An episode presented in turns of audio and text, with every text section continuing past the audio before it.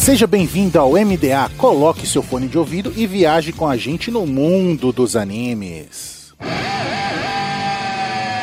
Now or never, just fight it out. Just fight it out. Just fight it out. Just fight it out.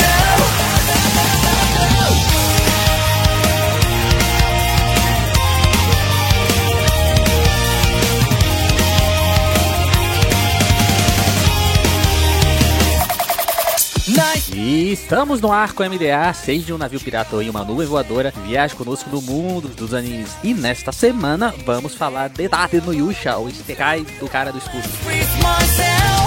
Come clean, cause I'm okay.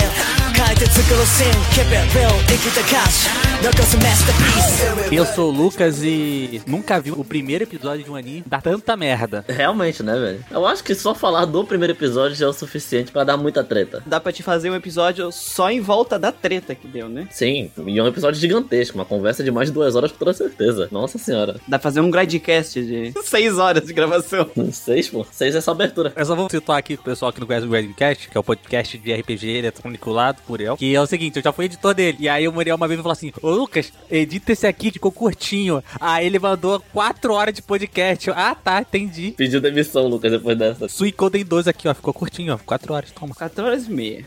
Você não tá ajudando, irmão. E eu falei pra ele: no final tem que ficar com 2 horas e meia no máximo, tá? Caraca. Você é um baita de um filho da puta, isso sim, velho. Aqui é o Muriel e só tem três pessoas nesse podcast porque o resto fugiu. Covardes! Eu sou o Guaraná e esse anime me lembra da minha época de colégio, quando me usava de escudo na queimada. Ainda bem que tu completou. O máximo que eu fiz de errado no colégio foi ser um pouco agiota, mas isso aí todo mundo foi. Ah, a agiotagem tá de boa. Ninguém é cancelado por agiotagem. Só morto de vez em quando. Para mais confissões do Guaraná após os e-mails. That's why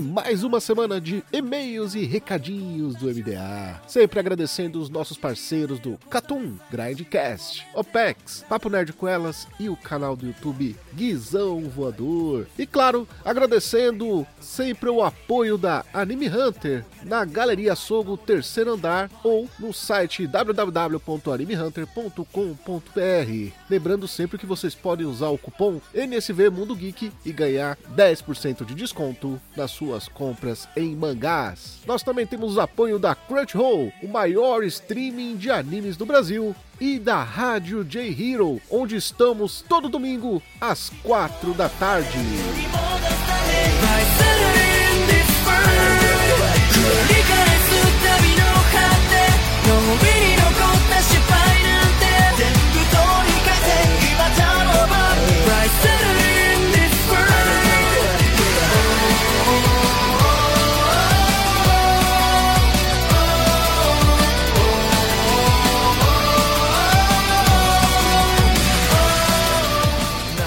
De volta dos e-mails, Tato Yusha, né, também conhecido como The Rise of the Shield Hero. É engraçado que na primeira vez que eu fui falar o nome desse, desse anime, eu falava, tipo, o Tato Yusha em inglês. Então eu falava Tate no Yusha. E, tipo assim, depois de me darem um fora, né, me corrigindo em público, eu, aí eu falei assim, tá bom, ok. Depois você é humilhado em público. Não, quem fez isso foi o Thiago, por isso que nunca mais ele veio depois gravar um podcast. Assim, ah, aqui tu não grava mais também. Ah, beleza, né? Aqui você não volta, irmão. Deu banner. O anime é do gênero ação, aventura, fantasia e Isekai. Não, Isekai não chega a ser um gênero, mas é, é, ok. Eu não gravo todos os programas de Isekai, mas eu sei que essa fala do Lucas tá em todos. Não, não tá. Porque não deixa eu gravar muito Isekai, cara. Eu não gravo Digimon. É um Isekai, eu não gravo Digimon, olha só. Olha, olha como eu já te conto ser disso. Mas já ouvi alguém reclamar dizendo que não é Isekai, mas a gente deixa quieto. Eu não achava que Digimon era Isekai até um tempo atrás. Depois eu parei e pensar, ok, é Isekai. Não, eu nunca falei que era tu. o estúdio Kinema Citrus. Kinema Citrus que já fez animes muito saudáveis, como Made Abyss, né? Um anime super pra cima. Nossa. Black Bullet, um anime também que, pô, nem tem Loli. Barakamon.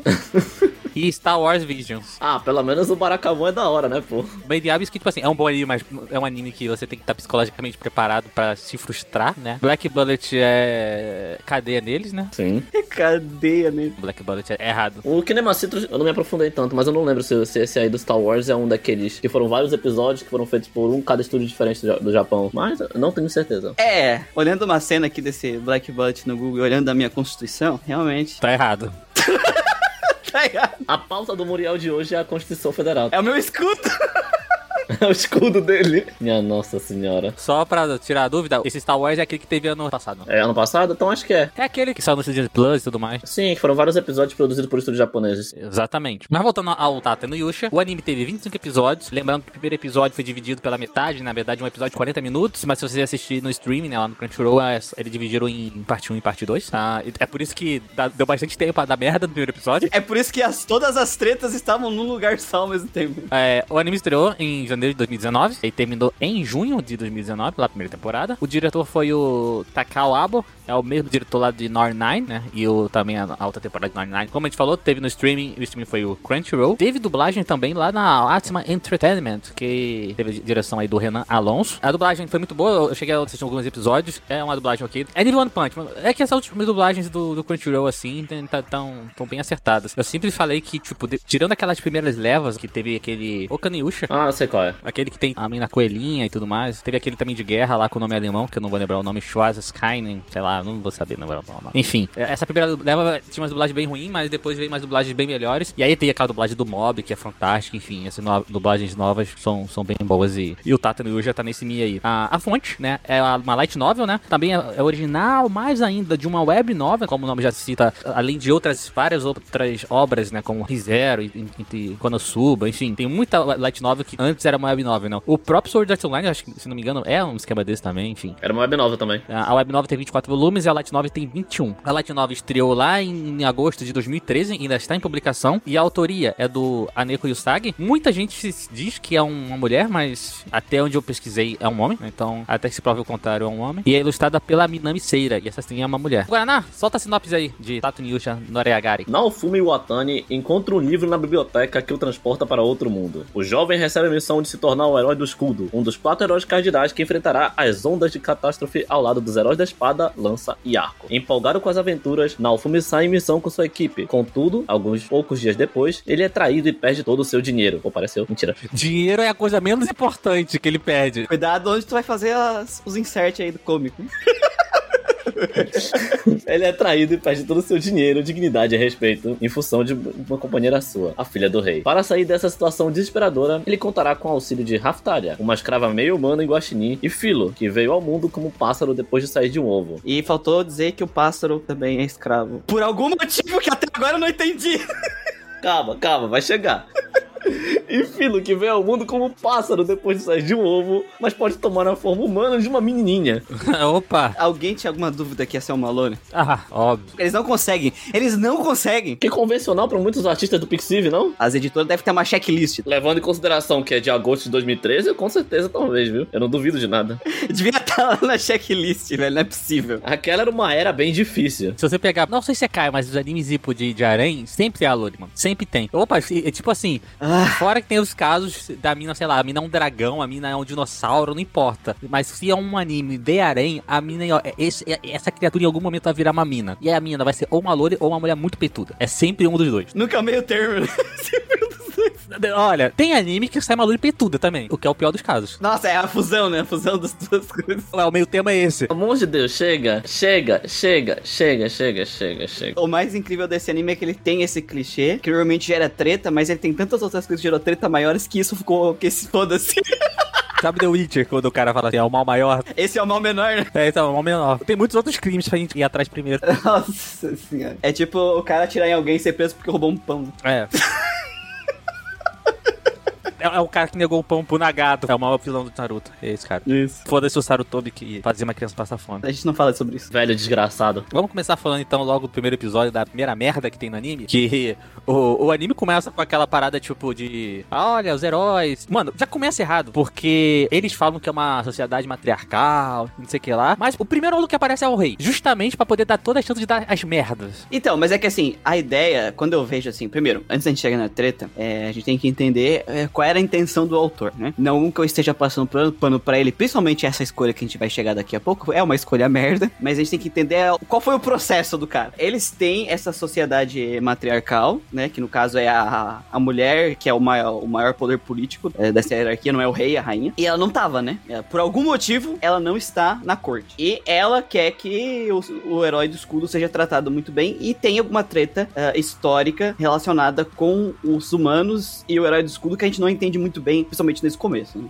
Eu acho que na primeira temporada não, ainda não ficou muito claro mesmo, até o final. A gente sabe que existe uma treta. E o rei, ele detesta o herói do escudo e aquela sociedade, ele detesta o herói do escudo. E eles queriam ferrar com o cara. Tanto que tu já vê desde o começo que existe um tratamento diferente os- dos três outros heróis pro herói do escudo, né? O rei ignora ele e tudo mais. Então já tem aquela tretinha ali no começo. Não, e é meio merda porque no começo você acha assim, ah, estão menosprezando porque, tipo. É um escudo. É, um escudo, cara, sem poder ofensivo. E depois tu descobre que não é bem isso. Sim. E aí, quando você não descobre que não é bem isso, é, é uma merda ainda, porque dentro do anime a gente acaba descobrindo que, na verdade, o herói do escudo é o mais forte. E os caras falam, tipo, foda-se o mundo. A gente não guarda o herói do escudo por causa de uma, uma questão político-religiosa, então vamos correr o risco de fuder o mundo, mas a gente vai com a nossa religião aqui até o final. É, é- é bem isso. Vamos ser sinceros que isso é bem realista, né? Tá, mas o anime meio que força, tá ligado? É. É. É, é. A gente tem que ser sincero que faz sentido. Essa escolha deles serem irracional é lógica, no sentido de como uma sociedade funciona. Mas a questão é que assim, o autor, ele queria então ferrar, fazer com que eles ferrassem o cara e colocar ele numa depressão, porque depois do da treta que acontece, ele fica com uma depressão, ele não consegue comer, ele não consegue sentir gosto de comida. O cara fica numa depressão depois da merda que fazem com ele. Ele queria colocar ele numa visão tóxica, mas bem, ele queria deixar o cara, o cara fica bem tóxico, né? Depois que aquilo acontece, ele deixa de confiar nas outras pessoas, ele acaba escolhendo comprar a menina lá é, e fazer uma criança lutar pra ele ganhar XP. E aí, aos poucos, ele vai saindo dessa mentalidade tóxica, né? Então, a ideia dele era essa. Essa ideia de um, de um pra um herói não é necessariamente ruim. É, o herói ele não precisa ser bonzinho, é leal e bom desde o começo. E também não tem problema a guria lá, que ela é a, a primeira princesa, ela ser uma cuzona. Que tem um problema uma personagem feminina ser uma vilã. E a- só que aí o que que acontece? Da lista infinita de merda que o autor poderia escolher, que assim, é uma lista longa, de ferrarem é, com a reputação dele, tanto que mais pra frente do anime a gente vê que eles fazem um falso sequestro da segunda princesa, colocando a culpa no herói, né? É, pra acabar com a reputação dele. Nesse primeiro momento, o que que eles colocam? Dessa lista extensa, assassinato, roubo, enfim, qualquer coisa que poderiam fazer pra acabar com a reputação dele e colocar ele nesse pensamento tóxico que era o que o autor queria, ele escolhe o quê? Um falso estupro. Eu, eu até conversei com um colega meu, assim, na, na época do anime, que eu entendo a linha de raciocínio. Porque dentro de uma sociedade matriarcal, é o crime máximo. Sim. É que nem eu comentei, talvez, acho que num, em outro podcast, na época do, do Animistic. O ser humano, ele perdoa assassinato, mas ele não consegue perdoar, por exemplo, estupro, pedofilia, enfim, essas coisas assim. A gente é bem sensível nesse ponto. A gente tem que tomar cuidado, porque essa questão do estupro e pedofilia, a questão é que a gente tem que entender qual é o problema disso tudo. O problema é que quando a gente vai tratar esses assuntos delicados numa obra, quando tu é um autor, uma pessoa que tá escrevendo, porque a, a intenção dele, colocar o personagem nessa mentalidade, ele se tornar uma pessoa tóxica, aos poucos ele sair disso e recuperar a confiança, isso não é o problema. A questão é que ele escolheu um tema que ele não devia ter tocado nesse tema, porque pra história funcionar, não é, não é obrigado a ser isso. Nem mais pra frente, eles querem acabar com a reputação deles, ele usa outro esquema. E a gente, infelizmente, hoje, vive numa sociedade onde tu ainda vê gente defendendo o estuprador, abertamente. Ah, não, mas se bebeu, a culpa é da pessoa. Inclusive, eu vou até fui dar uma pesquisada pra ver como é que tava a situação no Japão, porque a situação aqui no Ocidente eu sei como é que tá em relação a esse tipo de coisa que basicamente é uma merda, né? É, a gente ainda vê muita coisa horrível nesse sentido de pessoas defendendo certos comportamentos. Já foi bem pior, né? Mas quando deixa ele ser uma merda. Já foi pior, mas, cara, aí eu fui ver no Japão, no, no Japão a própria legislação é péssima com relação a essa questão do assédio sexual. Então, infelizmente, a gente vive uma sociedade que a gente ainda tem que discutir com as pessoas que não é legal estuprar, que não é legal assediar, que isso é crime. Dá pra ir mais longe ainda num ponto de que, tipo assim, existe uma fetichização do assédio, tipo, muito no Japão, sabe? Também. Que a gente olha pra isso e fala, cara, isso é, tipo, é errado, é crime. E, e pra eles, assim, pra eles não, né? Mas assim, eu digo, pra muita gente lá, acaba sendo tão normal que que pra, pra, pra mim soa bizarro. Eu sei que, tipo, é, é errado também chamar de bizarro, mas é bizarro. É que assim, a gente tem que tomar cuidado que existe, tipo, um fetiche que aí tu vai ver bastante em BDSM, essas coisas. Só que assim, é uma roleplay e é consensual. Sim. Então, quando tem consenso, esse fetiche não importa. Se a pessoa tem consenso, eles só estão fazendo uma roleplay, ok. O problema é que a gente tem na nossa sociedade, um, argumentação e legislações que ainda facilitam esse tipo de coisa acontecer. É, no Japão, inclusive, se a mulher tiver bêbada, eu vi reportagens que eu tava lendo, é comum o juiz dar contra ela num processo de assédio ou estupro. Bizarro, cara. Nossa, que terrível. Então a gente vi- então assim, a gente vive nesse contexto. A gente vive numa sociedade assim, então é meio é óbvio que quando acontece um, um falso estupro numa obra dessa, na no nosso contexto social, principalmente que muitas vezes é esse falso estupro, e eu já vi isso na TV aberta brasileira, é o falso estupro ser usado como argumento contra uma legislação mais rigorosa pra esse tipo de coisa. Então assim, é óbvio que vai dar errado. Eu não tenho como afirmar que o autor fez isso porque ele acha que isso é, uma, é um argumento válido e tal, mas faltou muito tato, né? Faltou muito tato pra trabalhar esse assunto. E faltou muito essa percepção de entender, cara, a gente tá numa situação atual que esse tipo de, de assunto é delicado. E a gente não tá numa sociedade matriarcal, né? A gente tá numa sociedade patriarcal completamente escrota. É, então faltou um pouquinho de, de tato pra mim. E que nem eu falei, cara, ele poderia ter feito a mesma coisa de outras trocentas formas ter o mesmo resultado, sabe? Ele escolheu Sim. da lista a opção que, mano, é, querendo ou não, Pior opção possível. é a pior opção possível e é uma coisa que é, ah, não dizendo que ele faz propaganda de que olha não pode ter leis mais rigorosas por causa disso aqui e tal mas querendo ou não existe uma parte da população que tem esse pensamento e infelizmente essa é a realidade que a gente vive. E quando tu tem obras que fazem sucesso e tudo mais que colocam isso, mesmo que não seja a intenção do autor, tem que tomar muito cuidado, porque às vezes tu acaba reforçando um pensamento, mesmo que não seja a tua intenção. Eu acho que tem até um exemplo assim, que não, não tá relacionado realmente a crime eh, diretamente, mas que reflete um, um pouco essa questão do bom senso, né? Uhum. Por exemplo, vamos pegar um, um anime que, que não tem nada a ver com, com o crime que aconteceu, que é o Enem no Shobutai, né? O Fire Force. Mano, teve um bom senso de entender que em um momento que o Japão passava por uma tragédia de, de, de, relacionada a incêndio, incendiária, você não se transmitir um episódio em que havia um incêndio. Ou em outro caso, de animes que tem, por exemplo, um terremoto no episódio e acabou de acontecer te- um terremoto no Japão, assim, que teve uma tragédia. Tem esse bom senso, assim, de você, porra, é, uma, é tocar na ferida, entendeu? Sim. E, e aí, é, eu até comento isso com algumas pessoas. Falam assim, cara, o, o Tato Yusha tem vários problemas nele. Vários problemas de escolha de roteiro, sabe? Assim, de, de, de história. Do que é a história, do que ele conta Sim, sim. e o que ele faz. Só que aí, nesse questão do falso estupro, da questão da Melt, né? Melt, na menina, na menina lá. Nesse caso, eu não acho que, tipo assim, não é algo ruim para a história. É algo ruim pro público, saca? Sim. É, é- é um, é um tema ruim pro público. Porque, sei lá, vamos, vamos pegar o seguinte, cara. Claro, existe o, o mulher filha da puta, existe homem filha da puta, existe filha da puta em qualquer gênero, sexo, enfim. Mano, pra ser filho da puta só basta existir. É, só basta existir. É, é- é essa a verdade. É, querendo ou não, é essa a verdade. Com certeza. Então, assim, uma vez eu falei assim, pô, cara, beleza, se tu vai contar uma história, sei lá, por exemplo, o- um personagem é um traficante. Tu não precisa usar como regra que o personagem seja negro. Tem traficante branco pra caralho. Aí fala assim, porra, mas então eu não posso usar um personagem negro como traficante da minha história? Não, tu pode. Você pode, óbvio que você pode. Porra, mas é, você não pode ficar batendo nisso o tempo inteiro. Você não pode tornar isso regra, sacou? Isso não, não é regra, entende? Você não tá proibido. E, e no caso do falso estupro, eu acho que é pior ainda, porque, tipo assim, como você falou, É um problema estrutural, né, na nossa sociedade. é um problema estrutural, ma- mas, o problema é o que você exatamente falou, ô Muriel. É uma escolha que não fazia, não faria diferença alguma. Não tem necessidade também. Porque di- diferente do personagem lá que é traficante, ele ah, vai ser só uma escolha de ator. Beleza, esse ator aqui atuou bem, ele pode encaixar no papel. Ah, pô, mas se eu tô fazendo muito esse padrão aqui, não, pera aí, eu vou mudar, entendeu? É, é- é mais ou menos assim. Nesse caso, não, cara. É, é uma escolha assim, idiota. Claro que pode haver histórias com contexto ali, dentro de um- de uma profundidade, dentro de desenvolvimento. Pode até ter esse tema. Mas Tato Yushi não é um anime pra isso, sabe? Não é um anime que, por exemplo, preparou aquilo. É um anime que simplesmente chegou, usou isso pra demonizar. É plot device, ele usou de plot device. É, usou tipo device e, tipo assim, de novo, ele poderia usar qualquer coisa. Exatamente. E, e o problema, depois, dentro da- de algumas escolhas de roteiro, não é o caso, por exemplo, de outro anime que eu acho que é Yusha Nazume. Eu não vou lembrar o nome agora. É Yusha. Também é um, um, um Isekai de, de herói, enfim. Que eu contextualizo aqui rapidinho, mas é, não é o caso desse outro anime que eu vou comentar. Não é o caso que eu acho assim, ah, o autor está usando o anime como misoginia dele, mostrar a misoginia dele, pô, é, usar como def- def- argumentação. Não, eu acho só simplesmente assim, ele tem uma visão de sociedade que, dentro do contexto que ele vive, que o anime ele acaba mostrando isso, dessa visão dele, que do- de onde ele vive, entendeu? Porque, por exemplo, você vê depois na, na questão da punição dela, a punição é chamar a menina, sei lá, de vagabunda, praticamente. Ah, qual é a punição dela?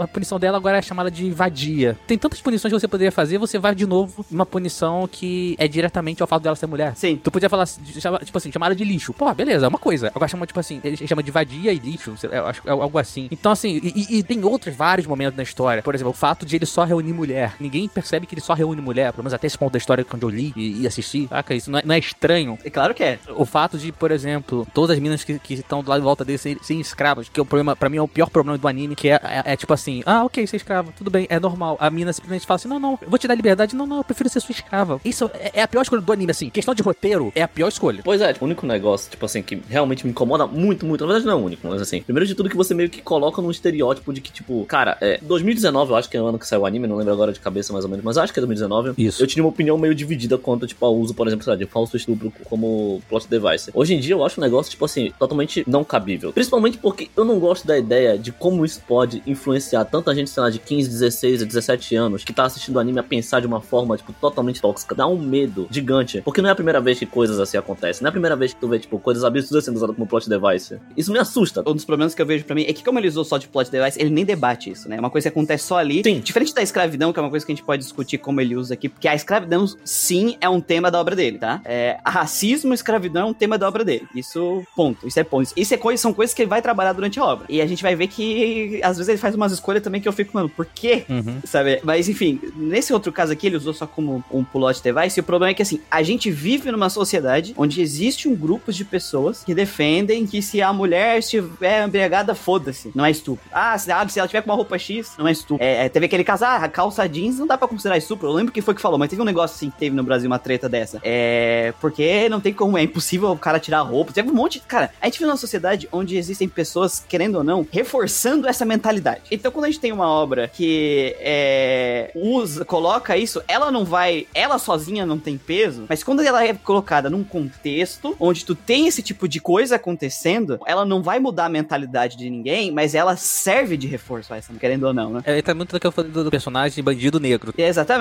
Beleza, um, um só não é o problema. Só que quando você começa a ver, ah, peraí, peraí, outro filme é a mesma coisa, é o cara lá do gueto. Você pega os filmes americanos ali dos anos 90, 80, os bandidos é tudo negão. Sim, às vezes uma obra ele tá querendo trabalhar a realidade, aí é uma coisa, né? É, e aí o problema é que quando às vezes a, a- a obra vai fazer ficção e ela ainda continua usando esses estereótipos da sociedade, né? Uhum. Tipo assim, Cidade de Deus é uma obra que ela tá trabalhando ali aquela, aquela questão da, da nossa sociedade. Uhum. Então é natural aquela, a maior parte daquela população ser parda e negra, porque infelizmente a nossa sociedade tem essa divisão racial, que é uma merda, mas infelizmente é a realidade, né? É, só que, cara, quando tu vai criar uma obra, tu tem que pensar nessas coisas, nesses fatores. É, e a treta, nesse caso, ela é justificada, né? É, é claro que sempre tem um, um nível de exagero, às vezes é um nível de toxicidade, e Twitter, né? Qualquer coisa vira uma discussão tóxica no Twitter. É isso que eu queria até trazer. Sabe um, um caso que, eu, que eu, usei muito como paralelo na época? Que é o seguinte, lá em 2018, porque foi tipo assim, um poucos meses, é, um poucos meses antes do. Já até saiu o anime de Tata no Yusha, teve um anúncio de um anime chamado Nidome Isekai no Yusha, alguma coisa assim. Nidome no Disei no Yusha, ou Nidome. É, é, Nidome no Yusha, eu acho. Nidome no Yusha, enfim. Que era basicamente uma- um, um personagem que era um samurai e ele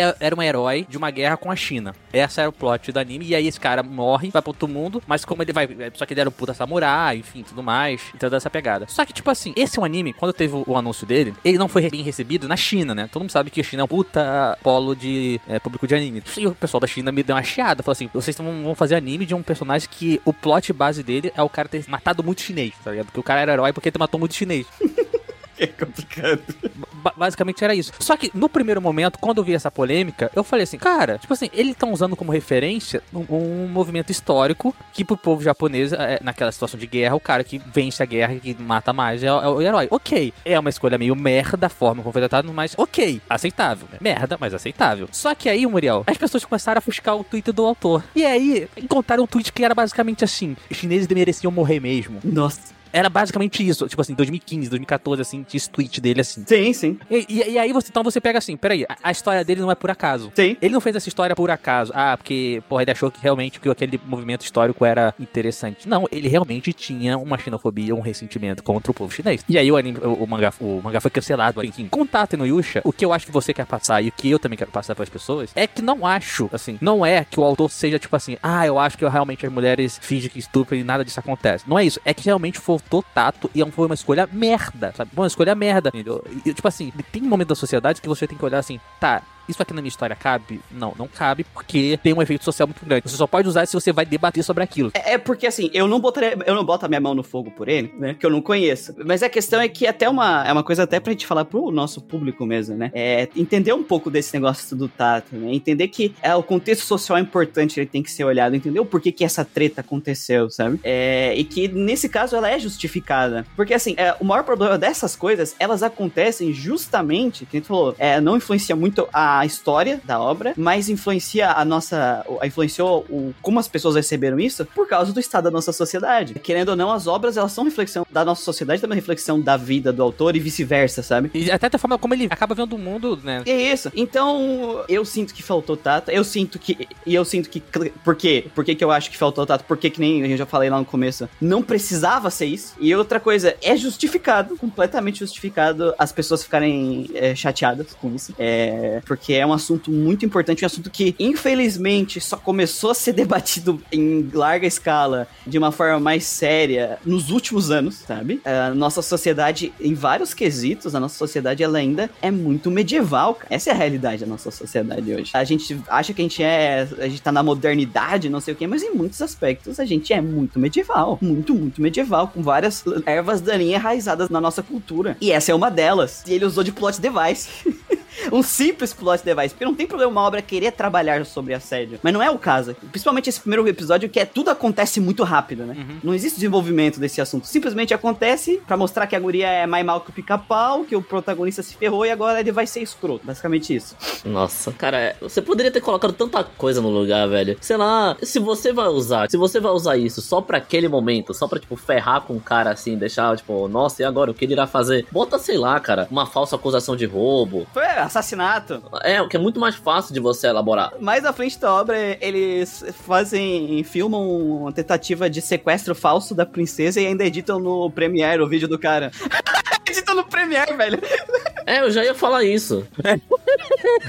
Foi tosco pra caralho. Aqui, gente, olha aqui, ó, eu tinha um argumento muito melhor, mas eu quis ser escroto. Querendo ou não, vai dar essa impressão. É, é, é, que, claro, só aconteceu esse alvoroço por causa da situação atual da nossa sociedade, mas por causa da nossa situação atual, achei o autor tinha que ter mais tato. E a, é não só o autor, como a própria indústria que aprovou quando saiu, né? Uhum. É, falta. Então tu vê que esse é um problema que tá muito mais fundo é, do que simplesmente só o autor, porque não é assim que funciona uma obra. O autor não publica o que ele quer, passa por várias curadorias, né? Sim. Não é um sistema simples. Então, e essa cena passar significa que ela passou por várias curadorias e todo mundo olhou e falou: ok. Nós, como pessoas que gostam desse tipo de obra, a gente tem que começar a olhar mais esse tipo de coisa e entender essas coisas, principalmente aqui, que é uma obra que não quer trabalhar e não quer discutir o assunto, e que, cara, ele podia ter usado qualquer coisa, literalmente, para ter o mesmo efeito, porque o objetivo era mostrar que ela era escrota e ferrar o cara. Então, assim, qualquer outra coisa que funcionasse pro mesmo objetivo seria melhor. Ah, mas se ela acusasse ele de falso assassinato, não seria um problema? Não, sabe? Porque o problema não é o fato de, de, de ela ser escrota, né? É o fato de que eles usaram uma. Cara, uma coisa que é uma merda na, na sociedade deles, cara. É uma coisa que, mano, eu tava lendo sobre por causa do podcast, velho. Eu achava que a nossa situação aqui tava ruim. E tá ruim a nossa situação nessas coisas. E lá é pior, velho, sabe? Então, não é legal. Não é legal. Ponto. Não é legal. A obra inteira é horrível, mal escrita por causa disso. Não, mas não é legal de qualquer jeito. Não, mas, ô, Muriel, a obra é meio mal escrita assim. É, ela é mal escrita pra caralho. Vamos lá. Tô querendo dizer que ela não é mal escrita por causa disso. Não, eu entendi o seu ponto. Só que olha só. Aí o personagem. Vamos, vamos prosseguir na história. Aí o personagem, ele é acusado de falta de estupro. Aí ele vai, se fode pra caralho, fica deprimido. E aí, o que, que ele faz para tentar se reerguer? Ele fala assim, pô fui acusado falsamente de estupro. O que, que, eu vou fazer agora? Vou contratar uma criança como escrava. Tá tudo certo. Agora melhorou. Não, não, então, assim, essa parte aqui eu vou ter que, entre grandes aspas, defender a obra. Entre muitas aspas, assim, armas, aspas gigantescas. O que? Defender a escravidão? Não, obviamente. Obviamente não. Ah, só que assim, Constituição tá do seu lado, irmão. Vai sair na Folha de São Paulo. Podcast defende escravidão. É, é isso, vai sair grande cast cancelado. É que assim, o que ele fez foi escroto, ponto. Mas a intenção era ser escroto mesmo. Aqui, a moral era esse, ele tá nessa, nesse pensamento tóxico. Antes de ele fazer isso, a gente tem várias cenas dele sozinho se ferrando. E aí ele vê que ele precisa de ajuda, mas ele não confia em ninguém. Ele perdeu a capacidade de confiar nos outros. Por causa do que aconteceu. Ok. E aí, ele tem um pouco de dinheiro, ele vai lá. Aparece aquele velho do beco bizarro, aquele velho que, personagem bizarro, e a forma que ele usa é bizarra. Em vários momentos eu penso, mano, tira esse velho da história, porque, né, já deu o que ele devia dar e só tá piorando a tua situação. O autor gosta também de se, não se ajudar. Nesse sentido. E aí, ele chutou o balde. Ele falou, ah, foda-se, né? Foda-se. Ah, nessa sociedade pode comprar escravo? Eu não confio em ninguém, todo mundo que eu vou contratar, vamos ter, vou comprar um escravo, foda-se. Comprar um escravo. Eu entendo a questão do ponto de vista das pessoas, saca? Tipo assim, ah, o cargo que as pessoas pensam de mim. Só que tem uma parada que, que eu penso, assim, tá, sei lá, se o personagem ele tem um mínimo de, de, de caráter, porque ele veio de uma sociedade, por mais que o Japão tenha um monte de coisa merda, Uhum. tipo assim, a sociedade do século XXI, ela, pelo menos assim, pelas aparências, ela é uma sociedade como um todo contra a escravidão. Uhum. Eu acho que se você for lá na Ásia, no país, no Iêmen, na, na Palestina, no Israel, qualquer lugar no mundo hoje, você, porra, mano, tu não vê um país que fala assim, não, tudo bem ter escravo, é, tá normal. É tipo assim, é algo que meio é um consenso mundial. Sim. E aí, tipo assim, o cara que vive nessa sociedade, por mais que ele esteja numa situação merda, eu não acho que seria digno, saca? Ele fala assim, ok, como tá na merda, eu vou fazer isso, saca? Eu, eu não consigo, por mais que o contexto de, de, de todo, de ele estar deprimido e tudo mais, de ele chutar o balde, justi não não é nem questão de justificar, mas de explicar, entendeu? Porque tem uma. é, é, eu, eu sou meio chato com isso, porque o meu pai encheu meu saco que falou que tem coisas que você explica, mas não justifica, né? Uhum. Chutar um bebê tem explicação. Você pode estar puto da vida que é chutar um bebê, mas nada justifica. Beleza, tem uma explicação. A explicação é, ele sofreu pra caralho, mas, tipo assim, não, não justifica, saca? E, e- e, assim, dentro de um personagem que o cara que ele vem de um mundo, ele parece um cara muito normal antes de, de ir pra aquele mundo ali. Sim, sim. É, é- é um, um dos problemas é que é tudo muito rápido. É tudo muito rápido mesmo, assim. Acontece em- é, é- é meio que dá, uma impressão que deu uma virada na chave ali do, pro psicopatia, né? Realmente é uma parada que é, é muito do, do 8 a 80. Ele saiu do cara ingênuo, bobão ali. ah, Pô, é, eu, eu sou as trevas, ah, eu sou, eu sou a escuridão, eu sou as sombras. Tipo assim, sa- saiu, foi muito pra esse lado, saca? E eu não, eu, eu não achei que foi convincente, palavra essa. Não, não me convenceu. Não é uma transição muito natural, né? É, beleza, o cara que tá passando fome, ele, ele até rouba. Uhum. Ele não tem escolha. Mas ele não consegue matar, ele não consegue, porque aquilo ali, porra, ele foi tratado assim, porra, eu quero sobreviver, eu quero fazer isso aqui, mas ele não consegue. O cara que mata, que chega na questão de, de, de cometer o assassinato, aquilo dali já, já é dele, já dá, tipo assim, já é uma questão de caráter mesmo, entendeu? Não, não é uma questão de, de sobrevivência. Uhum. A questão da escravidão ali foi uma questão, tipo assim, de. Não, não é questão de sobrevivência. Eu já vi que foi uma. Ele foi utilitário. Ele foi na utili- utilitário ali, total. Entendeu? Então, assim, até como é o personagem durante a, a história, que ele vai melhorando, mas, assim, não me convence que ele tem algo dentro da, da, da índole dele que, que vá para aquele ponto. Concordo contigo que pra, eu senti isso quando tava reassistindo essa semana. Esse começo, ele é rápido demais. Autor até tenta colocar várias cenas demonstrando até ele chegar no limite pra chegar nesse ponto, tá? Ele faz várias, tem várias cenas antes dele ir lá. Ele não chegou tipo, ah, quer saber? Foda-se, vou lá comprar um escravo. Não foi assim. Ele coloca várias cenas antes. Só que tudo é bem rápido. Então, em termos ali pro mundo, passou um bastante tempo. Pra você que tá assistindo, é questão de dois minutos tempo de tela. Então, o, o roteiro, esse primeiro capítulo, tem esse problema também de tudo ser muito rápido. E, e a questão, você pode fazer e não justifica? A questão é que não justifica e não justifica mesmo, porque até mais pra frente, ele fala, o próprio personagem, que ele fez tudo aquilo, não foi pra ajudar ela, é, ele tava fazendo aquilo pensando só nele, sendo egoísta e tudo mais. Então, assim, ele não está sendo, ele realmente está sendo escroto ali. A obra deixa claro que ele tá sendo escroto né, nesse momento, né? Depois vai ter uma parte que eu não entendo por que, que o autor fez isso, que é a parte depois que tira o selo dela, não sei porque. Eu entendo o que o autor quis dizer, mas eu vejo que é a, é a mesma situação da, desse- da, da questão do estupro reverso, não faz diferença nenhuma na obra porque tá colocando isso. Então, ele está sendo uma pessoa escrota e tóxica, é isso que o autor queria passar ali naquele momento. Então, ele vai tomar atitudes é, tóxicas e ele foi lá e comprou um escravo. E ele escolheu ela, porque antes dele ele comprar ela, ele viu ela primeiro, e ela tava doente, tossindo. Ele escolheu, das opções que ele tinha, a pessoa mais fraca de propósito também. Ah, ele tá numa ele tá no mindset de tocar o foda e tudo mais, mas ele não perdeu 100% a humanidade que tu mesmo falou, porque, por exemplo, ali, a sociedade que eles mostram, que eles vivem ali, daquele reino humano, ela é completamente racista contra os meios humanos, né? Os meio humanos. É, e tu vê vários escravos, tem cena que vê vários escravos, todo mundo sendo tratado muito, escroto, mas e por mais que ele esteja sendo usando ela, usando uma criança que ele comprou para benefício próprio, o que é uma coisa horrível, e eu não sinto nesse primeiro momento que a obra tá querendo colocar como uma coisa boa, até porque até o próprio vendedor fala isso. Ele mesmo fala, ah, foda-se, ele realmente tá nessa situação de incel escroto mesmo. E aí o que que acontece? Ele não tem essa visão de achar que os demi-humanos estão sendo são inferiores, ele não tem essa visão dessa sociedade. Então ele não trata necessariamente a menina mal, mas ele precisa usar ela, né? Então assim, cria até uma questão muito estranha e é e dá essa, essa visão de síndrome de Estocolmo na menina, porque ele tá né, usando ela de um jeito ou de outro, ele usa ela como uma ferramenta e a intenção dele era usar como uma ferramenta, ele só tratou bem porque ele também ele não tem esse racismo estrutural dessa sociedade com ela, mas ele está sendo uma pessoa escrota. E essa visão dele só muda lá naquela cena do duelo, né? E, e é construído durante os episódios até chegar aquela cena do duelo. Só que, cara, o problema vai é que é muito rápido. Dois, a gente tá falando de escravidão. É um assunto muito delicado. Uma pessoa que tem tão pouco tato trabalhar.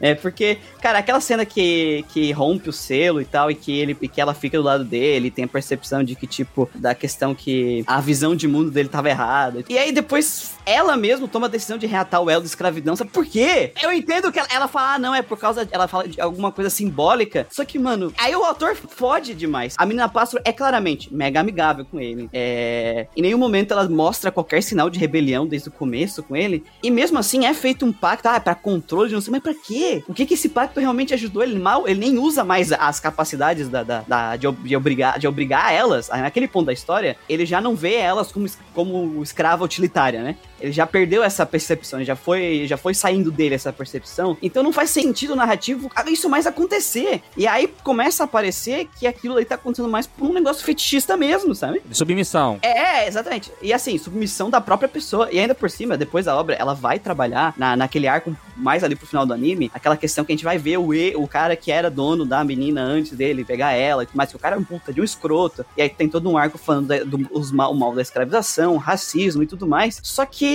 aí tu tem isso, o que, ok, beleza. O autor dizendo, não, escravização, racismo não é legal, beleza. Só que aí tu tem outras cenas que tem esse tom fetichista estranho, sabe? Então, em vários momentos, eu fico meio balançado com isso, que o autor falta finesse de trabalhar esse assunto bem. A acusação lá do primeiro episódio foi apenas uma escolha ruim, sabe? Tipo assim, eu acho que faltou realmente, a gente já falou aqui, a Caçoa já falou mais de meia hora, sim, sim. escolha de estar numa questão social ruim, sabe? Um momento não pedia, sabe? Essa questão do, da escravidão, eu já falo que, ignorando toda a questão social, é uma escolha de roteiro ruim. É uma escolha de roteiro ruim porque afeta até o desenvolvimento da história, entendeu? Porque, vamos lá, de novo, se você tem um elo, se você é um cara que passou por tudo aquilo, já superou, porque ali, nesse momento da história, meio que trata assim, porra, ele superou. Passando a parte do duelo, né? Passando depois do duelo, que a depressão dele foi superada, entre aspas, a gente sabe que não funciona assim depressão, ele ainda fica com desconfiança de todo mundo, né? Ele ainda fica com isso, mas ele, ele já não tá mais daquela forma, ele já não vê mais nenhuma das duas como objeto, já não tem mais essa visão utilitária delas, né? Isso. Sim, é, é então, com elas, com, com essas meninas, ele não tem uma, uma relação de medo, digamos assim, de, de, uma traição. Sim. Sabe? E a história então é assim, ele superou aquela questão de não ser capaz de criar laços de confiança. Laços, isso. Entendeu?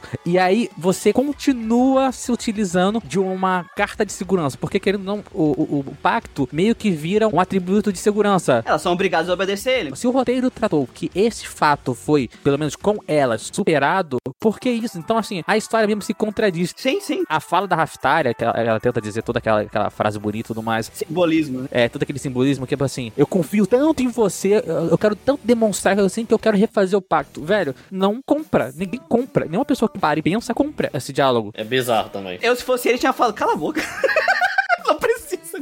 não a reação dele, cara, sem sacanagem, a reação dele assim, é você confia muito em mim e eu quero pra provar que eu confio em você também, eu não quero. Essa seria definitivamente a reação que mostraria que ele superou, entendeu? Só voltando nesses dois tópicos que eu acho que são os mais críticos do anime, porque o, o anime, eu acho que na ação, ele é muito honesto e é muito competente na ação. Eu Sim. acho que ele entrega muito, eu acho muito divertido a ação de Tato News. E é por isso que eu continuo assistindo ele inteiro, tá ligado? As coisas que ele faz com o escudo é maneira de ver, visualmente também. Quando sai da parte social, vamos dizer assim, sai da questão social, de temas, assim, que o autor já, já declaradamente já viu que, que não, ele não sabe fazer, quando sai disso, é uma história divertida, divertida, sabe? Porque antes de mais nada, e eu sempre bato nessa tecla em todo podcast, que você tem que ter senso crítico, você tem que saber o que você tá assistindo, mas a primeira coisa que faz uma pessoa ver uma, ligar ali o, o computador, a TV, pra ver um anime, é pra se divertir, pra, ter um entretenimento, seja uma hora de drama, de, de, de, ação, é pra se divertir, entendeu? Você tem que, mano, eu sou um cara que assiste Ari Fureta, eu falo assim, mano, Ari Fureta é, é horrível, é horroroso. Horrível, é horroroso. Nossa senhora. Mas é um anime que me divertia, sabe? Então tá me bom. divertia. Então assim, tá bom. Uhum. Né, Ele não precisa ser excelente pra se divertir, essa é... Isso, é o que eu falei na primeira temporada de Kimetsu no Yaba. Eu vou voltar, vou bater Kimetsu no Yaba aqui de graça. Mas é o seguinte, Fica à vontade. não me importa que Kimetsu no Yaiba seja seu anime favorito. Não me importa, não me importa. Pode ser, às vezes, às vezes o anime tem alguns atributos ali, um personagem, um diálogo, uma luta. Animação. É, animação que te pegou ali, tu fala assim, porra, do caralho, nunca vi algo, porra, foi, foi- tipo assim, o cara teve uma interação, um, enga- um engajamento, um- uma, é, como, como eu vou falar, um, Teve uma conexão ali com aquilo que aconteceu. uma conexão, exatamente, que, pô, pegou o cara e aquilo se tornou o favorito do cara, entendeu? Então tudo bem, faz parte. Eu só não gosto quando eu fico, eu fico- o, que- o que realmente me deixa puto da vida é quando fala, o cara bate na mesa e fala assim, é o melhor anime de todos os tempos. Eu falo assim, mano, não é, entendeu? E Yusha Uhum. meio que é meio a mesma explicação. Eu falo, mano, Tato no Yusha tem muitos problemas, problemas até graves, que esse que a gente comentou durante Uhum.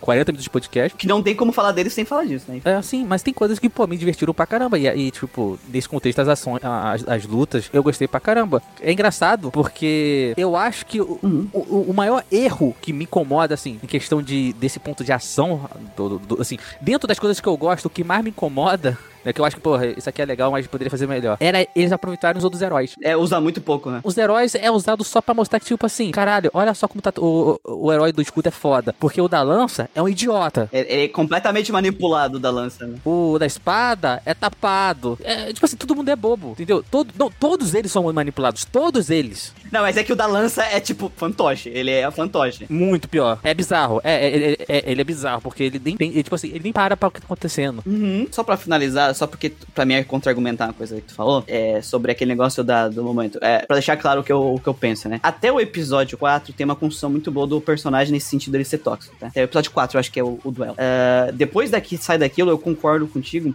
que as cenas que é refeito o selo, é feito o selo da, da menina pássaro, eu, eu não entendo elas. Se- E, e para mim, um dos motivos principais que essas cenas são completamente desnecessárias, além de o autor tá criando treta desnecessária pra ele mesmo, é que se tu remove elas da história, não faz diferença nenhuma. Exato, exato. Então, quando tu tá colocando essa, essa cena assim, ah, mas tem a frasezinha dela, é, mas não faz diferença, porque literalmente o episódio anterior foi só sobre isso. Já estava falado, só tá repetindo o que tu falou no episódio anterior. Tem que tu falou, Lucas, né? É, ah, pra mim mostrar que eu confio tanto em ti, cara, não precisa, já deu pra entender, ele já entendeu, sabe? E ele já confia em ti. Então, é, são coisas que ele colocou na história, por isso que a gente fala, assim, que tem esse tom de fetiche, né? Até porque foi elas que falaram e tal, e ele fala, tá, tu que sabe. É, ele nem mais usa até agora, até achei que ia acontecer alguma coisa que ele ia forçar ela, alguma coisa que ia ser aquilo ali ia ser usado como a arma de Chekhov, né? Aquela conceito narrativo e tal. Mas não, sabe, a diferença narrativa daquilo pra história é nula, então por quê? Sim, sim, exato. E principalmente depois de tudo o que já aconteceu. Toda a construção que eu falei, cara, é uma pessoa que entrou num pensamento tóxico, é uma pessoa que ela tava com depressão, é uma pessoa que ela chegou no baixo do baixo, que ela não conseguia confiar em ninguém. É, é, ele foi lá e ajudou, mesmo que utilitariamente ele mostrou, deu um pouco, né? É, é, eu sei que é foda dizer que ele deu esperança pra menina, mas dentro do contexto social onde a história se passa, ela estaria muito pior se ela tivesse ficado lá.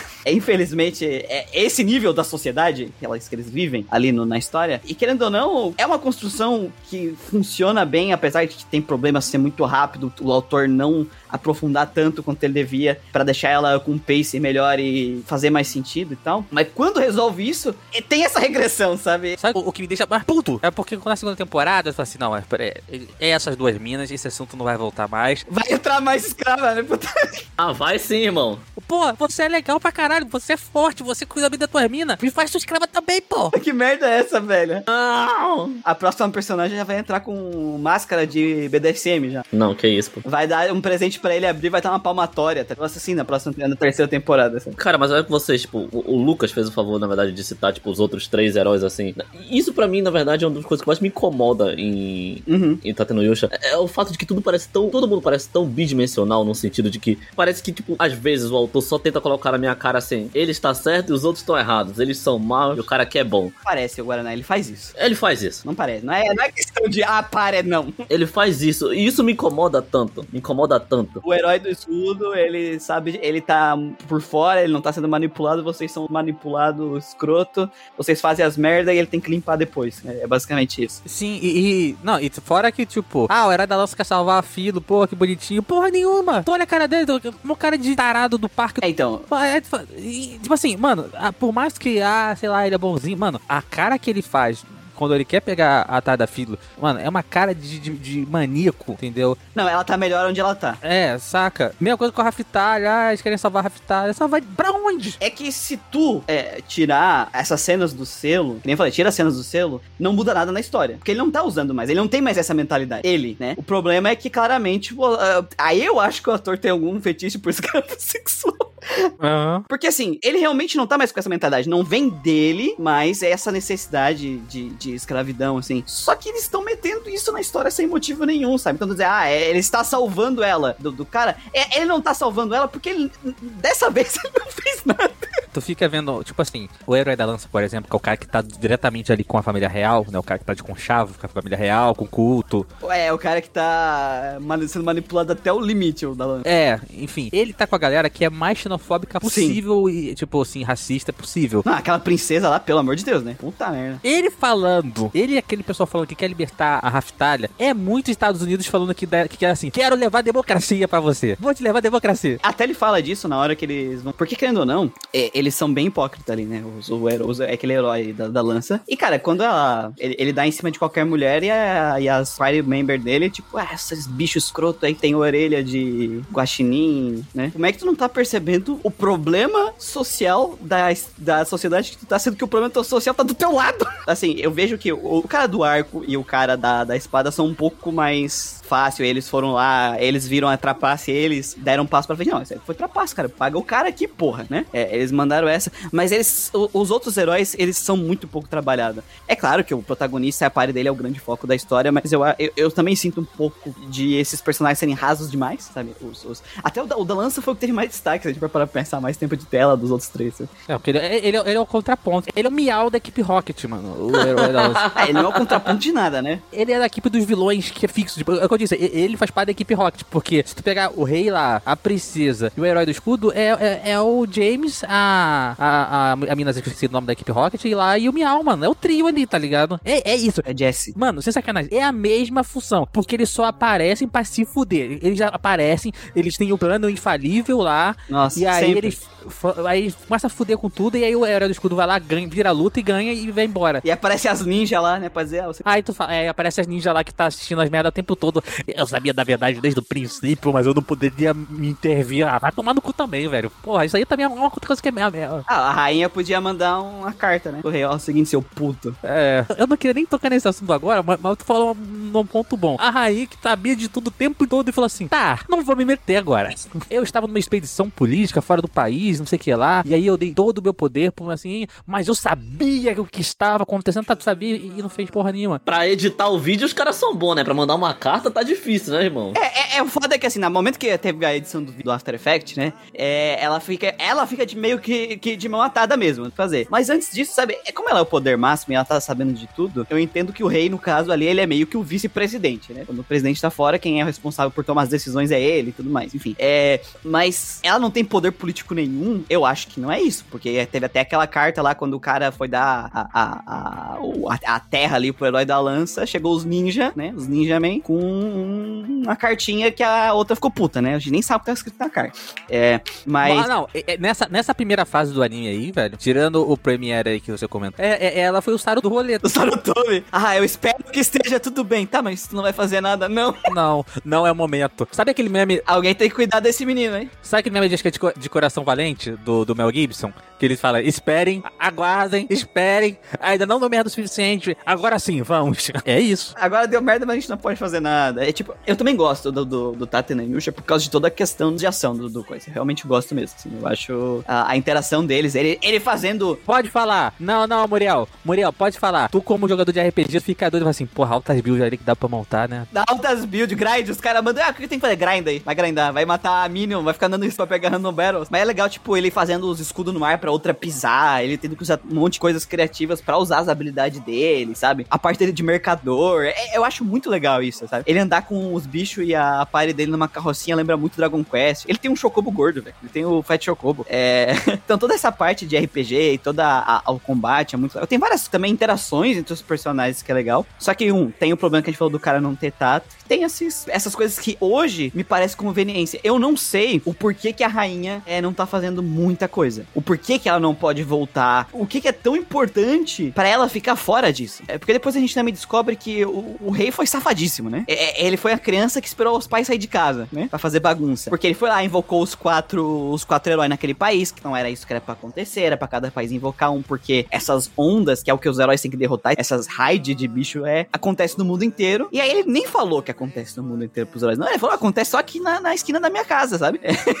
E agora, no final do, do- da temporada, que o herói descobre que essa merda tá acontecendo no mundo inteiro. O que que tá acontecendo? Porque a gente não sabe, né? Então, é- eu tenho essa curiosidade. Então, dependendo, o autor vai ter que contar muito bem o porquê. Ele precisa explicar o porquê que a rainha não tá sendo. Tem que ter um motivo muito bom, porque senão se torna conveniência. Hoje, hoje fica com essa aparência de conveniência porque a gente não sabe. Então, até o momento que a história acabar, a gente tem que dar essa, essa, esse cheque em branco pra ele, né? Porque a gente não sabe. Tem que ter um motivo muito bom pra ela não mandar um decreto assinado, né? A desculpa do foreshadowing tá ali, né? A desculpa do foreshadowing tá ali. É, então assim, ele tem o foreshadowing pra poder explicar isso lá na frente. Se ele não explicar, vai ficar uma merda isso aqui. Vai porque ele basicamente colocou. Então, é que eu precisava resolver o rolê do cara, então eu chamei a rainha de volta, pô. É muito importante pra rainha o herói do escudo ser tratado bem pra não acontecer o que tá acontecendo. Só que ao mesmo tempo, ela não se mete. Então tem que ter um motivo pra ela também não tá se metendo. Não, a, a merda toda é porque, tipo assim, o que me deixa mu- muito com a perspectiva que essa questão não vai ser resolvida do jeito que vocês querem e esperam que seja. Não, não, não. Do jeito que tem que ser resolvido. Não é nem que eu quero, ele tem que resolver. Não, não, eu não acho que vai. Infelizmente, eu acho que não vai. Sabe por quê? Ela estava numa, numa expedição diplomática e aí ele se aproveitou desse momento pra fazer a, a merda que fez. Ela diz isso, tá? O contexto que ela fala. E aí, como ele faz essa merda, dá uma merda diplomática porque eles não poderiam ser invocados ali. E aí ela tem que continuar a expedição diplomática dela pra meio que acalmar os caras lá e falar assim: então, deu merda. Deu merda. meio que dá a entender que, ah, eu não, eu, eu tive que sair porque eu tinha que fazer coisas normais, ou, ou- e, tipo assim, é que nem teu filho, mano, tu deixa teu filho em casa, teu filho tem, sei lá, 15 anos, tu fala assim, pô, meu filho não vai botar a casa... É, já não tem mais idade pra cagar na mão e esfregar na parede. Tem mais isso. É, saca? É, é bem isso. E aí, puta, ele fez essa merda, ele cagou na, na parede. Ah, tá. Então eu vou ter que perder um tempo. O, que o anime o anime conta assim: ah, então, então eu vou ter que parar. E em vez de voltar pra casa direto, eu vou ter que pegar um Guanabara lotado, ficar um- uma semana sem poder ir pra casa, com, pra comprar o, de- o desinfetante da melhor marca pra poder limpar. É mais ou menos o que o anime conta, tá ligado? O que o anime fala assim: ah, então, é, ele, ele summonou porque a rainha tava numa, numa expedição diplomática e ela não pôde voltar pra resolver a bagunça porque, como ele fez, ele invocou os caras, ela teve que sair e continuar numa expedição diplomática. E até a- o rei tá sendo manipulado pela filha escrota, né? É, porque assim, o rei, o rei, a gente sabe que tem um- existe algum motivo é, histórico e um passado pra aquela sociedade que, que criou uma religião bizarra, anti-herói do escudo. A gente não sabe exatamente o porquê, mas também existe um motivo pra ele estar tratando isso. E claro, que a filha dele tá manipulando isso porque ela é uma racista desgraçada e ela também quer o trono pra ela, né? Por isso que ela tentou se livrar da irmã também. De certa forma, ela também tá sendo manipulada pelos caras do culto. Sim, é. É o grande arco de Bleach. Atrás do meu chefe tem um chefe ainda maior. É, no final vai ser o Wisen, né? Então, aquele cara lá que tu derrotou no episódio 1, então. Ele é o vilão. É o tiozinho da loja, tenho certeza, velho. Eu acho que Tato Yusha é o Necron atrás do Necron. Então, você derrotou o Necron. Tô lembrando. Não, até agora não derrotou ninguém, né, cara? Agora tem o Necron. É, mas. Mas assim, tipo assim, você acha que o, vilão, o filho da puta da história é a princesa. Aí depois tu acha que é o rei. Aí depois você fala assim, não, na real é a princesa que tá manipulando todo mundo. Aí depois você fala assim, não, porra, mas tem um cara atrás da princesa aí, esse cara da, da igreja aí. Daqui a pouco eu duvido nada que vai ter uma entidade, tipo assim, o rei demônio lá, ou, ou aqueles caras que, tipo, depois a gente acaba sabendo que tem vários meio que mundos, né, disputando. É que no caso aqui do Tata no Yusha, ô Lucas, o problema é que assim, tu não tem, nesse caso, quando a gente tá falando de estrutura é, social, problema histórico, racismo estrutural, tu não tem como apontar o dedo pra uma pessoa só. Não existe um culpado de tudo o mal que tá acontecendo nesse mundo deles, até agora. É, todos os vilões que a gente tem, assim, eles vêm, eles nascem dessa estrutura. Então, o herói do escudo, ele não consegue simplesmente pegar o escudo, dar uma escudada na cara de alguém e resolver o problema. É diferente, por exemplo, da situação de One Piece que o Luffy chega lá, tem um cara, ah, eu sou o rei, escroto, dá um soco na cara do cara, derruba o cara, né? É, e aí o rei de verdade pode tomar o controle e todo mundo fica feliz, né? Porque não existe essa entidade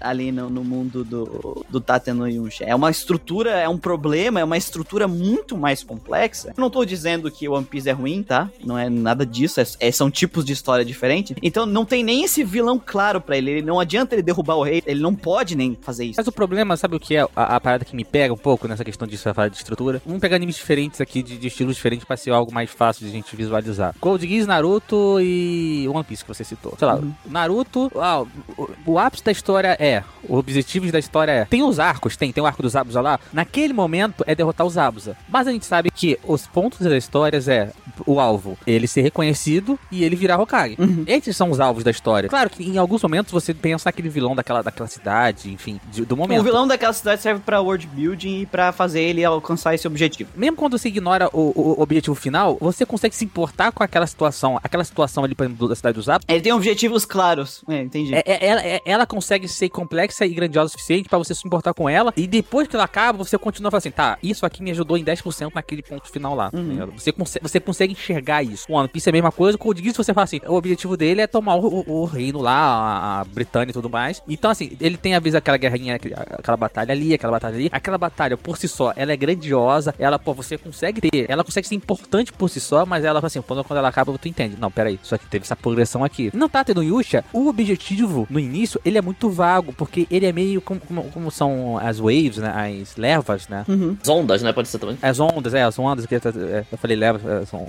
a tradução melhor é, são, são ondas. Elas parece que, que é tipo assim, é algo meio que infinito. N não, não necessariamente infinito, mas assim, é, um, é muito vago. É, é, mais vago do que o próprio virar Hokage ou, ou encontrar o One Piece. Ah, você não sabe o que é o One Piece. Mas você, você sendo One Piece, você consegue entender. É, hoje a gente sabe, né? Mais ou menos o que deve ser.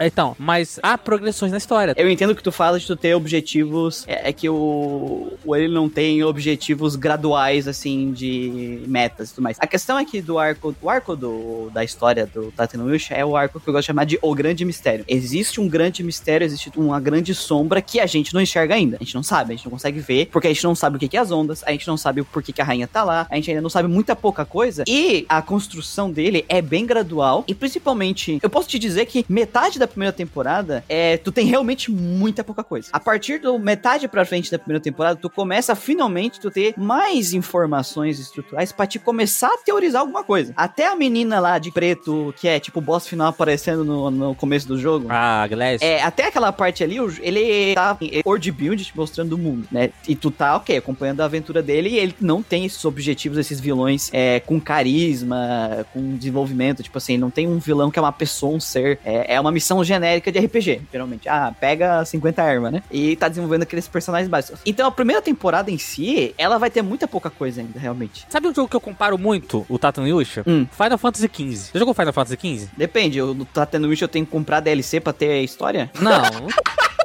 é, mas se bem que, tipo, é bem isso. No caso, é o serviço de streaming, pô. Eu tenho algum filme que eu tenho que comprar pra assistir, pra assistir essa história. Qual o jogo? O jogo, o jogo puro, o jogo normal. Talvez o, o Tato no Yu já precise de um filme pra gente entender. Às vezes o problema de Tato no seria resolvido com o filme.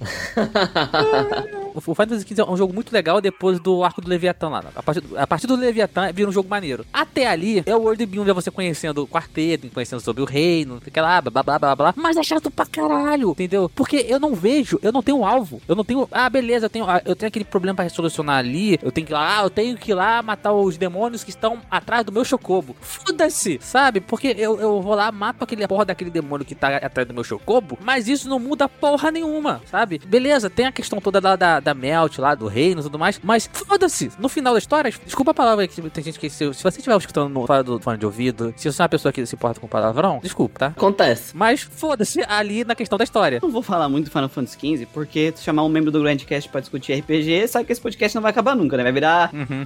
Yusha, vai estar tá arriscado, tá tipo Final Fantasy XV, né? Então, pra gente não entrar muito, eu entendo, e eu não discordo de ti, tá, Lucas? De, o- ele realmente não tem um objetivo claro que no Tatena Yusha, o começo é realmente isso. E, assim, a missão inicial dele é get grind.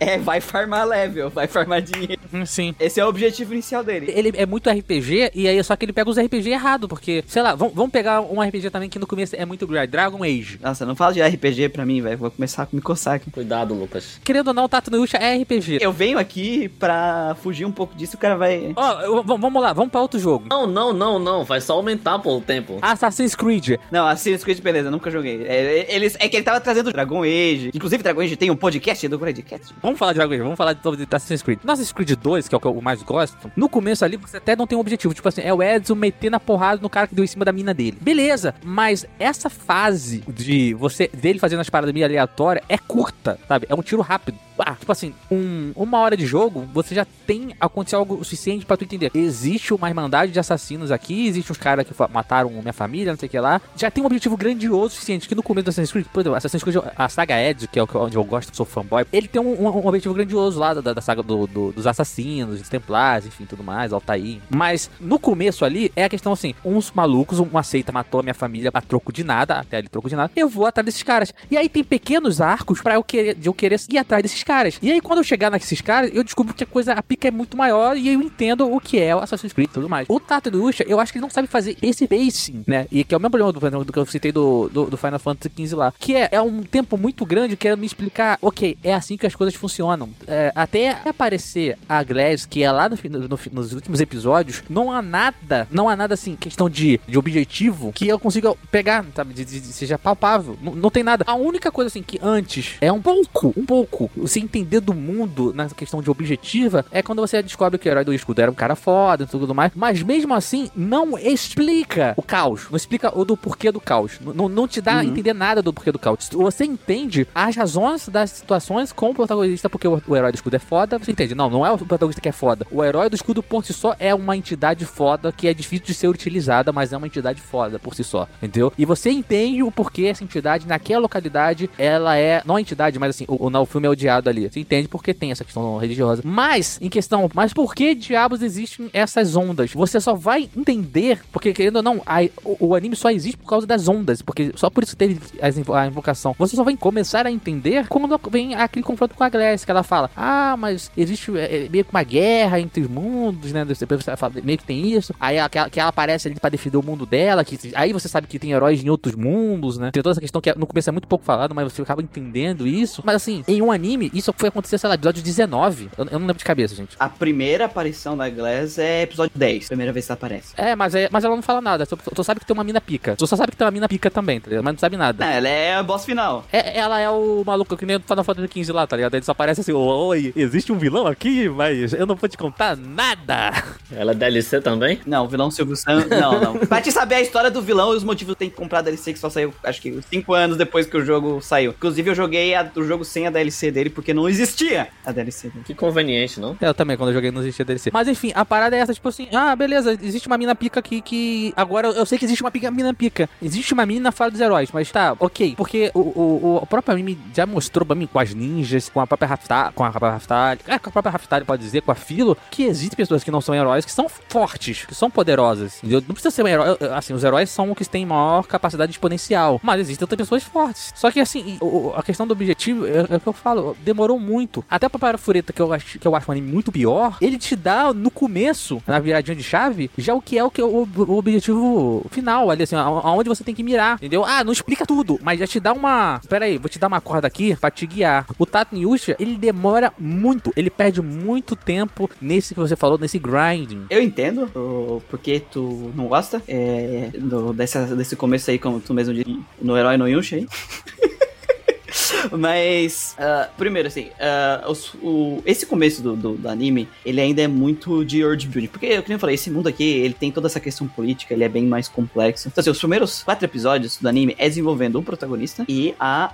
Uh, como é que se pronuncia o nome dela mesmo? É. Raftelia, né? Talha, Raftalia. Ela e a, a relação dos dois, né? Logo em seguida, eles têm que, claro, além da, da dos vilões e um mínimo possível ali dos, dos outros heróis, que a gente já falou. E aí depois, ele já tem que, ela tem que desenvolver a Filo e antes disso tem a primeira, tem a prim, não, a primeira onda já é de, no desenvolvimento do, dos dois protagonistas. Aí depois tem a Filo, então assim, tem o negócio de mostrar como é que esse mundo funciona, os mercantes, como é que tá a relação do herói, é, espalhar a palavra do herói de escudo nessa primeira, nessa quest até chegar, a gente vê o, o escudo da fúria. Então assim, tem um monte de acontecimento maneiro, tá? Eu gosto desses episódios porque, um, eu adoro RPG, então toda essa parte de mercantil que tem no jogo eu acho da hora, tem no jogo, tem no, na série. Eu gosto das interações dos personagens, eu acho muito divertido a interação do, do grupo ali dos três. É, eu, tirando todos aqueles problemas que a gente falou, eu gosto muito da interação dos três. Eu acho que tem uma interação muito divertida entre os três, além de todas as cenas de ação uh, envolvendo eles. Eu gostar bastante da composição, como foi é, a, a, estratégia deles de combate, de chegar a defender, é, ele solta o bicho, ela vem por trás, e depois ele junto com a menina Chocobo. É, toda essa parte é muito legal e acontece bastante coisa assim, é bastante desses confrontos,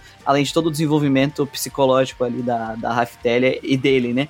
Então eu acho que nesses primeiros episódios, eles realmente vão te contar muito pouco sobre a história. Eles vão te fazer mais um world build e desenvolvimento desses três personagens em relação. Começa a história a andar de verdade, assim, começa a dar os passos para algo realmente andar na narrativa a partir da segunda onda, final da segunda onda, que uh, ele vai conhecer a princesa, a segunda princesa, que vai ter o negócio do sequestro da segunda princesa. Aí a história do mundo começa a andar. Vai ter o arco lá mostrando os senhores de escravos daquela região, a galera que simplesmente atacou a vila da Raftélia de graça, toda a situação dela, que é uma parte que eu gostei bastante da forma ali que foi trabalhada naquele sentido, o que, que acaba causando esse problema que a gente fala de, mano, se tu sabe como fazer, porque nas outras horas tu não faz assim.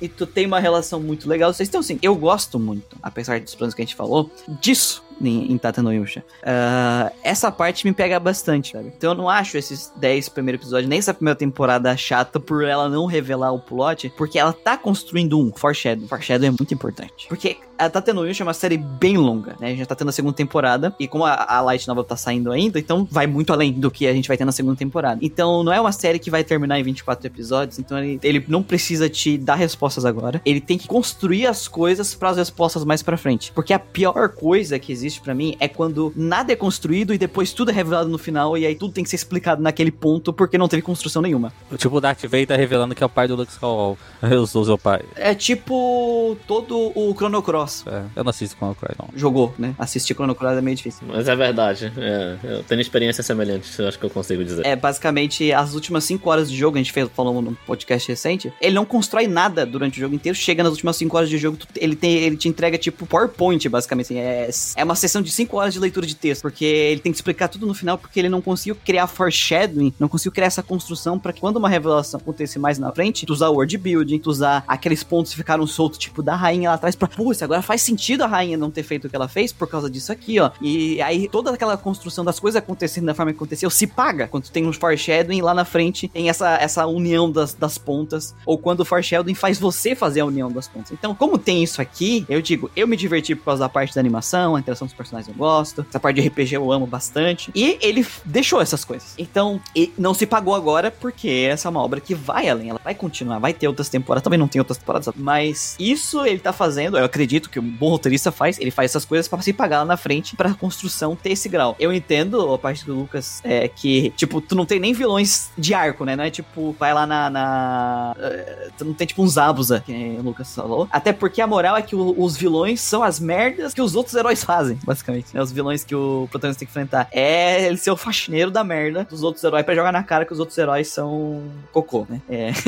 Porque eles são. É, então é, essa é a moral da história. E se tu espera realmente respostas é, nessa primeira temporada ou uma história que tem uma narrativa mais nesse estilo, tu não vai ter. E eu acredito que. Eu não, não cheguei a. Não, não a segunda temporada ainda. Eu acredito que até a segunda temporada não vai ter muito disso ainda. Eu acho que ainda tem muita coisa nesse sentido. Então já fiquem sabendo disso, Kent Wayne. Então, eu acho que assim, quando tenho a construção, quando tenho o foreshadowing, eu deixo uh, cheque em branco ainda pro autor, sabe? Eu vou esperar ver como ele vai se pagar. Quando eu vejo, no caso, quando eu tava jogando o jogo que eu citei, o Chrono Cross, eu já via que o autor não tava construindo nada e eu até falava pros guri, gente, quando chegar o segundo CD, preparem-se para ler, que vai ser só texto. E foi exatamente o que aconteceu. E aqui eu vejo que ele tá construindo. Então, para mim, quando tem uma construção de alguma coisa, já é um ponto melhor, porque pelo menos o autor tá fazendo certo, tá construindo para se pagar lá na frente. Por causa da construção narrativa dele, ele realmente não vai ter mais bem fechados, que nem o Lucas falou. E eu entendo que tem muita gente que é, se incomoda porque não tem esse ponto focal, não tem esse objetivo muito claro à frente, que nem muitas séries têm de tu ter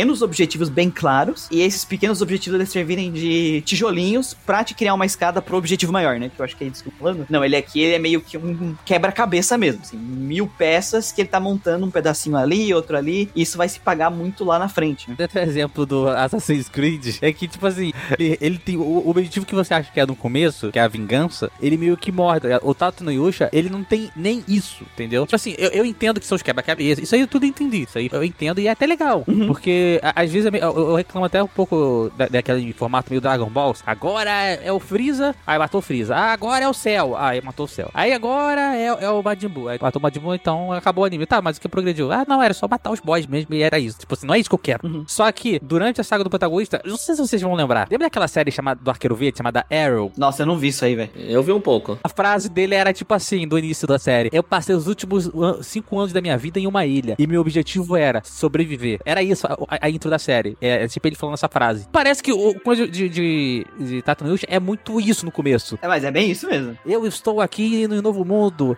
sendo o herói do escudo, e o meu objetivo é survive. Meu objetivo é sobreviver, e para isso eu vou para crianças e eu vou obrigá-las a me Que era é, é que ele fala survive. Aí depois ele, cara, para isso eu, fiz, eu, eu me tornei, me tornei outra coisa. Eu fui outra coisa. É, é isso, é isso. Nossa, é muito isso. Ai, muito Ed pra mim. Não dá. Nossa, velho. É, Ele fala assim, survivor, né? Ele fala, tipo, pa- para últimos anos, últimos anos eu passei, o objetivo era sobreviver. Aí depois ele fala, pum, próxima estrofe, né? Para isso eu me tornei outra coisa, ou, é, alguém que eu nunca esperava ser, uma lâmina afiada, um arco afiado. Tipo assim, caralho, mano. Mas vocês entenderam a parada. Sim, entendi. E esse negócio, esse negócio de só sobreviver, às vezes me pega um pouco, entendeu? Que nem que o objetivo desse fosse assim, ah, eu quero ficar forte porque eu quero matar aquele cara. E aí, durante, até ele se tornar isso, é, até ele ter- ficar forte pra aquilo ali, não tem, entendeu? Não tem. É que assim, ele tem um objetivo, só que é mega vago, porque ele nem sabe como é que vai alcançar o objetivo dele, né? Que é parar todas as ondas e ir pra casa, mas ele nem sabe quantas ondas vai ser. Ele nem sabe o que é onda, né? Pra começar. que eu acho que é a sacada, talvez, do autor, é o seguinte: a história, no começo, nessa questão da montagem, ela não se paga. Mas o que paga, e aí o, o que vai depois eu vou falar até na nota e tudo mais, o que faz eu gostar de Tato Yusha, o que faz eu estar aqui até gravando esse podcast, é a ação e o RPG. Uhum. É isso que às vezes te pega. Beleza. Agora, o que vai te, vai te pegar agora, o, o espectador, não vai ser a história. Não, agora não é o momento. Mas, pô, pega essa ação aqui, entenda e preste atenção no que tá acontecendo. Mas o que vai te pegar agora, o, o entretenimento que eu vou te entregar agora, vai ser a ação. Depois eu te entrego a história. Mas preste atenção na história, porque vai ser importante. Talvez seja mais ou menos isso que você até esteja falando, entendeu? Beleza, a ação pra mim, o RPG pra mim, me, me comprou, tá, sabe? Me comprou, entendeu? Só que eu não posso fingir que o anime executou outras coisas, essa parte da história bem. Fora tudo que a gente falou de questão de polêmicas, de escolhas ruins, Uhum. Pra mim, narrativamente, a história não funcionou, entendeu? Não funciona. A primeira temporada pra mim não funcionou como história. Se alguém falar assim, eu não gosto de Tatanuisha porque a história é uma merda, eu falo assim, tá bom, concordo. Uhum. Ah, eu acho o anime uma merda. Eu falo assim, cara, eu não acho o anime uma merda, eu acho o anime com história merda, entende? São, são duas coisas diferentes. O anime pode ser uma, ter uma história merda e, e se você ser um anime divertido, entendeu? Tipo, One Punch Man. One Punch Man não tem história, velho. Ele não tem que ter, sabe? A aposta dele é não ter história, né? Basicamente. Você também não concorda que Mob Psycho é- também é, é meio que um gag e, e tem história? Então, assim, dá pra fazer uma- um mangá de gag, de piada e ter uma progressão, sabe? O autor, o Ono mesmo conseguiu fazer duas histórias que uma ele faz certo e outra ele, ok, ele acertou num ponto, mas nesse ponto ele erra. Em- em- em- eu, eu acho que é mais ou menos essa linha. Mas, ok, e- ele tá, ele vende em outro lugar. Tá bom, Lucas, antes de eu destruir os seus argumentos, deixa o Guaraná. Só lembrar o que vocês estavam falando, só pra não ficar meio perdido. Aí dá o microfone pro cara, o cara não fala nada, porra. Aí tu ajuda. Não, pô, que isso, né? Mas, cara, Ah, mas então, aqueles. peraí que eu vou banir o cara. o cara corta de novo. Vamos banir o Muriel, peraí. Vai, vai, mete aí, vou ficar quieto. Já ia apertar no ban aqui, velho. Vou ficar até mudo aqui. Filho da puta, né, mano? Eu entendo toda essa ideia do Muriel de falar de world building. E eu acredito que o world building é um negócio, tipo, muito importante. Porque eu gosto também. Eu gosto de, tipo, animes, de obras que, tipo, pegam o universo e vão expandindo ele. E, claro, tem sempre aquela complicação de que quanto mais você expande o universo, mais você tem que explicar dele. O meu grande problema com o Tata no Yusha é que, claro, tem essa ideia de o foreshadowing tá ali pronto para ser usado. Mas a questão é, será que o cara vai realmente usar aquilo? Eu sempre fico me perguntando de que ele deixa mais pontas soltas do que realmente, tipo, parecer que ele quer resolver aquilo no futuro, sabe? É, isso aí ele só vai saber no futuro. Exatamente. Não, é porque o que deixa entender até agora é que tudo para ele serve muito mais como uma conveniência do que como um foreshadowing em si, sabe? E ele já demonstrou outras vezes na história. Ele demonstra durante a primeira temporada inteira que várias das coisas que acontecem ali parecem ser mais uma conveniência do que realmente um, uma preparação para um possível foreshadowing, sabe? Eu não posso dizer muita coisa porque eu realmente admito, não comecei a assistir a segunda temporada. Mas a primeira temporada, assim, ele usa várias vezes, e a gente já falou da, do plot device lá atrás, que só serviu justamente para ser o plot device, que ele não parece ser uma pessoa que tá ali realmente para explicar muitas coisas. E, e eu sempre fico na dúvida de que, pô, esse cara ele tá realmente construindo alguma coisa ou ele só vai levando uma conveniência atrás da outra, justamente só para tentar montar a história dele baseado nisso aí, sabe? Em questões convenientes no mundo que gira em torno seu, do seu protagonista, não o protagonista que faz, tipo, o mundo gira. Tipo, explicando melhor. É que eu não gosto de histórias onde o mundo gira em torno do protagonista, mas sim o mundo vai se movendo meio que de forma sozinha e o protagonista vai meio que resolvendo os problemas dele, sabe? E eu acho que tá tendo Yusha meio que vacila muito nisso de deixar a história girar muito em torno do protagonista, de ser tudo conveniente para ele estar ali no momento certo, na hora certa, e as coisas serem convenientes para ele o tempo inteiro, sabe? É, então, eu discordo disso aí também. Porque tem alguns tipos de personagem, né? Tem um tipo de personagem que ele é comum, as pessoas criticam ele, mas quem critica só por causa disso teria que ler um, um pouquinho mais sobre o assunto, que é o que eles chamam de flat, flat character, né? Que é o personagem flat é o liso, né? Que nem uma loli. Não, não, corta isso aí, pô. Corta isso aí, corta isso aí. Corta, corta isso aí, não, corta, corta não, deixa passar vergonha. Ele é o personagem que ele não tem desenvolvimento, ele não muda quem, tipo Goku, tipo Luffy. Eles são quem eles são e aquilo que é importante para eles é igual. E eles mudam o mundo em volta. Né? Eles são agentes ativos na mudança do mundo. É esse tipo de história. O personagem do Tatanushi, ele não é um cara que não muda. Na verdade, tanto que uma das coisas que a gente reclamou é que a mudança da forma que foi construída pareceu muito abrupta, muito rápida, né, dele. Não natural, sim. Não natural. Esse é um pro... Então ele é um personagem que ele tá em constante mudança. Ele ainda sobrou um pouco daquela mentalidade tóxica mesmo depois de tudo. Ainda tá um pouco ali nele, né? Então ele é um personagem que tem um seguinte objetivo: get grind.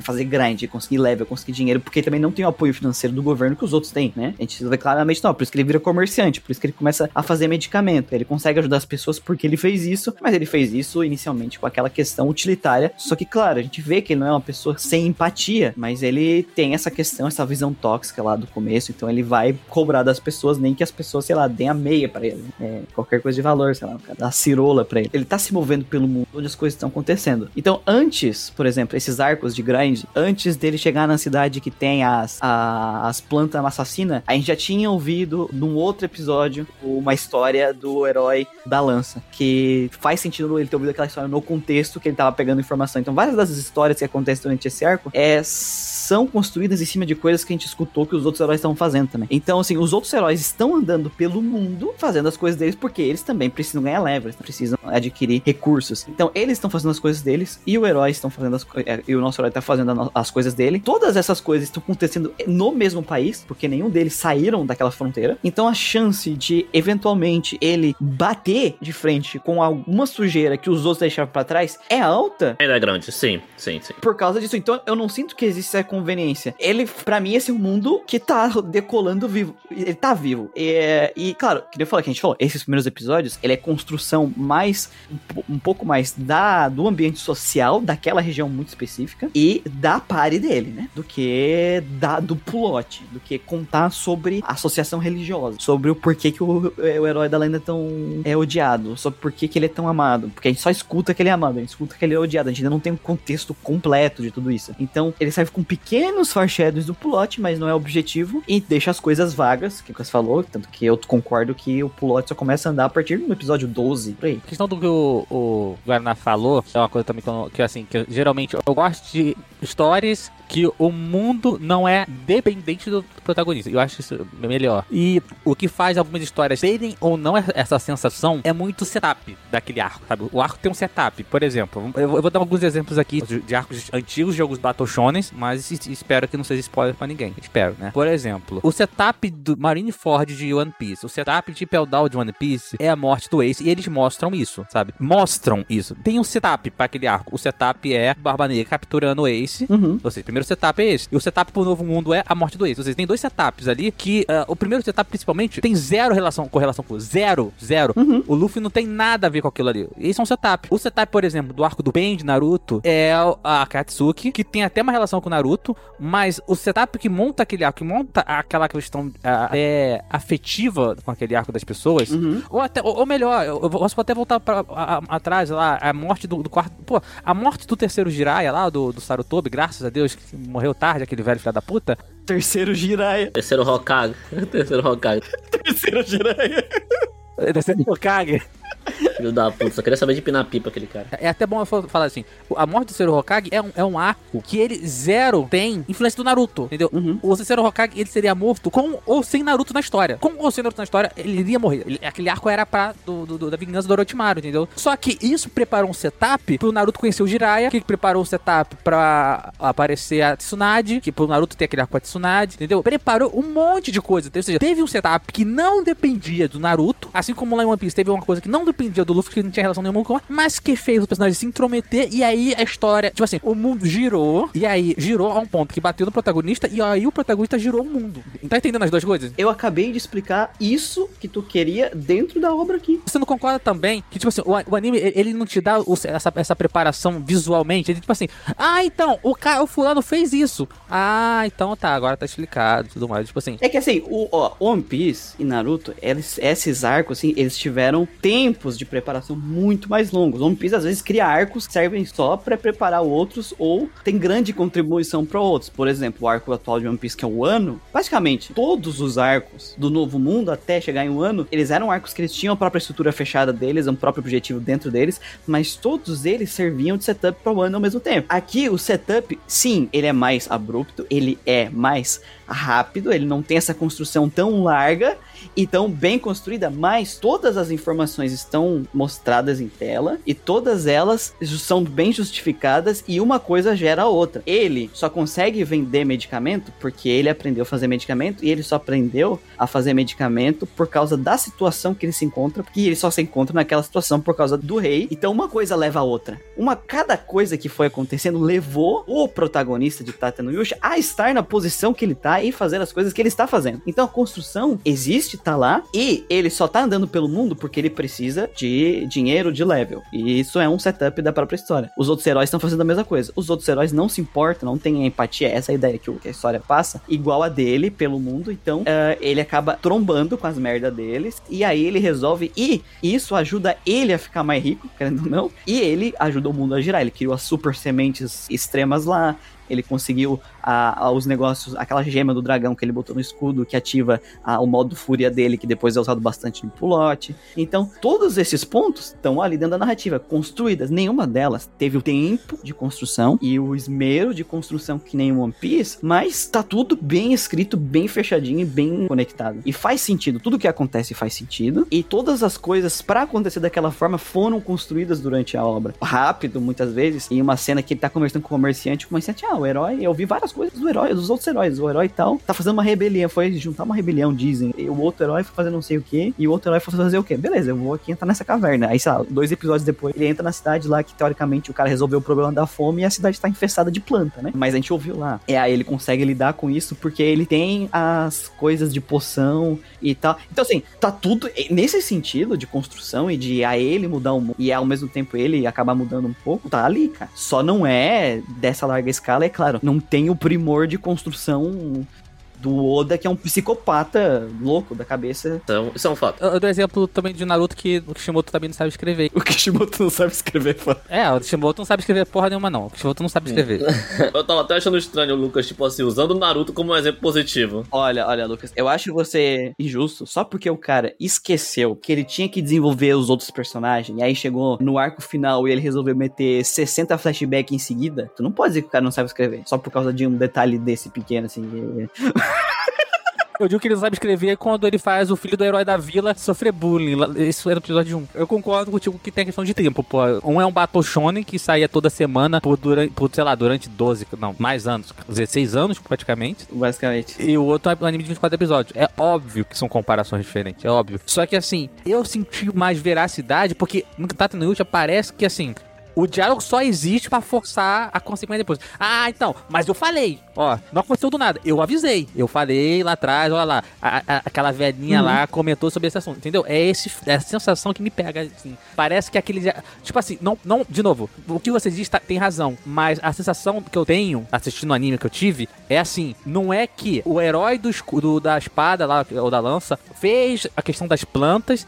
E aí, por consequência, o herói do escudo teve que ir lá resolver. Vindo o anime, parece que, como o herói do escudo vai ter que ir lá resolver isso, eu tenho que dar uma justificativa. Então eu vou fazer isso. Parece que a consequência, na verdade, é a causa de- do diálogo anterior, entendeu? Saca? É uma questão de- da forma como as coisas é- como são construídas, dá a sensação. É porque assim, esse é só o arco de grind, né? Então ele nem precisava ter uma construção complexa. E realmente, essas falas dele no bar foi só pra ele te mostrar coisas que ele vai te mostrar no futuro. É um, é uma- um foreshadowingzinho ali, de uma forma bem, tipo, a forma mais Básica possível, né? básica possível de fazer, que é algum NPC te contar, te falar. É a forma mais fraca, na verdade, de fazer foreshadow, inclusive. É, é um diálogo expositivo. Sim, e só que é o seguinte, é, ele, é, o que eu digo é que não é tão problemático, eu não acho que é tão, eu acredito que não é tão problemático, por quê? Porque além de ser esse arco introdutório, né, que ele realmente, essas coisas não são tão importantes para uma narrativa de- como um todo, e é o arco do grind, vou dizer assim, ele vai na vila porque ele foi pago pra ir na vila. Foi uma missão que o mercador deu pra ele, por exemplo. Tudo que ele tá fazendo tá dentro das coisas que ele iria fazer. Ele só tá fazendo aqui, ele só tem aquela missão, aquela missão dele só existe porque o- os outros heróis são estúpidos, né? Todos os outros heróis são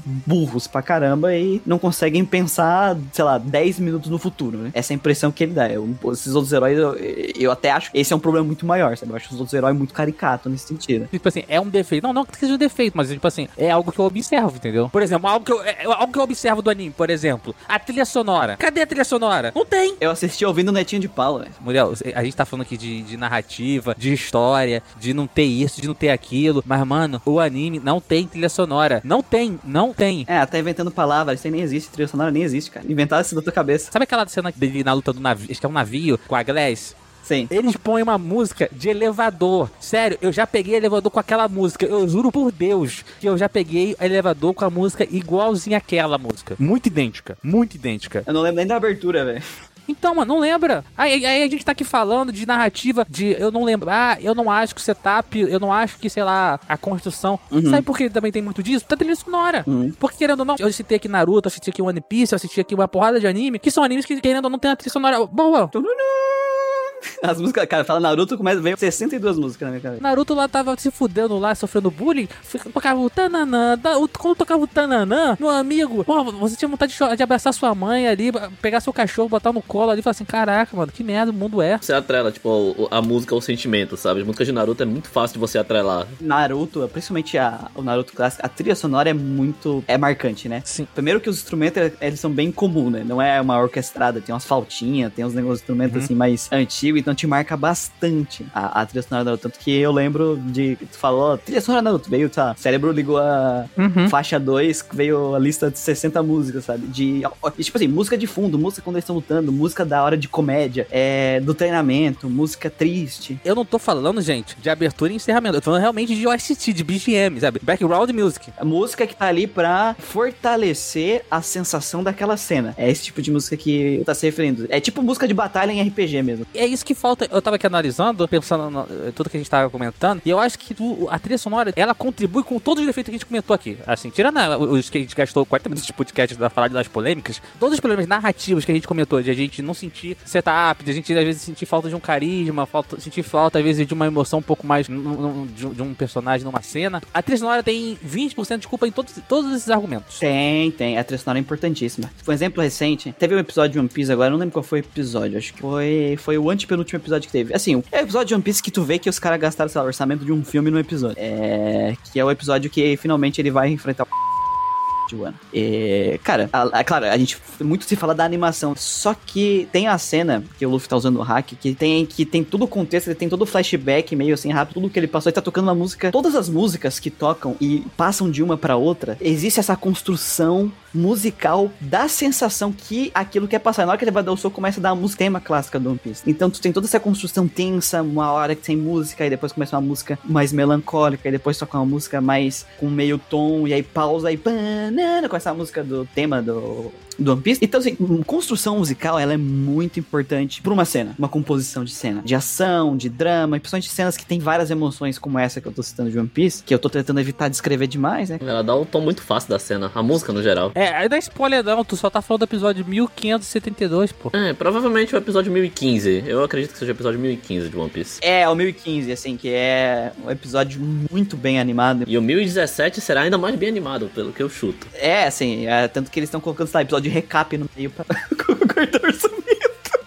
Eu concordo com o Lucas nesse sentido que, mano, trilha sonora nem existe. Não existe. Eu não lembro de nada, assim, é um vácuo. E, cara, eu quis trazer esse argumento, Lucas, porque tem muita gente que, ah, foda-se isso. E aí, eu- tem gente que não se importa mesmo, mas, gente, quando tu vai estudar a produção e tudo mais, cara, faz muita diferença. Uma cena com uma composição sonora muito bem feita e uma cena sem. A animação pode ser muito boa, mas se tu não tiver uma animação muito boa e uma composição musical merda, uma animação muito boa e uma composição musical excelente, até a própria cena lá do clássica que viralizou, é, Kimetsu no Yaba, aquela cena que ele usa a respiração lá do fogo, é do fogo, eu acho, lá, é do sol, sei lá, aquela lá louca, que ele solta no último episódio, que ele tira das entranhas anais. Aquela cena é muito bem animada e toda a composição, tanto de efeitos sonoros quanto de trilha sonora, tá muito bem aplicada e faz aquela cena realmente ser extremamente impactante, sabe? Sim. Então, não tem isso em Tatooine. É, eu sempre sou a pessoa que fala, né? Você pode ter uma boa animação e não ter um storyboard muito bom, que você pode estragar, tipo, ótimas animações, mas também a falta de uma trilha sonora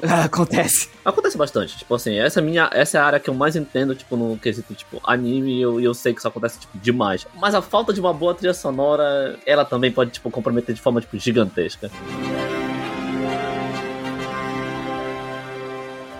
Bom, já falamos bastante do, do Tato no Yusha, então vamos considerações finais e notas, começando pelo cara que falou muito nesse podcast, Guaraná. Pelo menos ele veio, né? É, pelo menos tive aqui, pô. Botei a cara, assinei os termos, assinei os termos de... Pelo menos ele vai ser cancelado junto, né mesmo? Aí ele vai falar assim, foda-se, eu nem gravo essa merda mesmo. Os caras falaram com uma qualidade tão grande assim que eu fiquei, pô, mano, os caras estão mandando benzão, né, velho? Vou ficar bebendo Coca-Cola aqui. Pai de ser causeiro, tu quer se queimar, o filho da puta. Lá no, no nosso, de vez em quando, sai um jogo. Tem quatro pessoas. Uma pessoa fala muito mal e as outras três pessoas elogia, mas quando chega os e-mails, é todo mundo falou mal. A gente falou que o jogo era horrível. Que bando de filha da... Agora não se escapa, ele tá, ele tá condenado junto com ele. É porque a gente tenta, né? Fala, pô, cara, eu vou tentar escapar. Nove acertos, um erro, é do erro que o pessoal vai se lembrar, irmão, tem jeito. É, é sempre, sempre.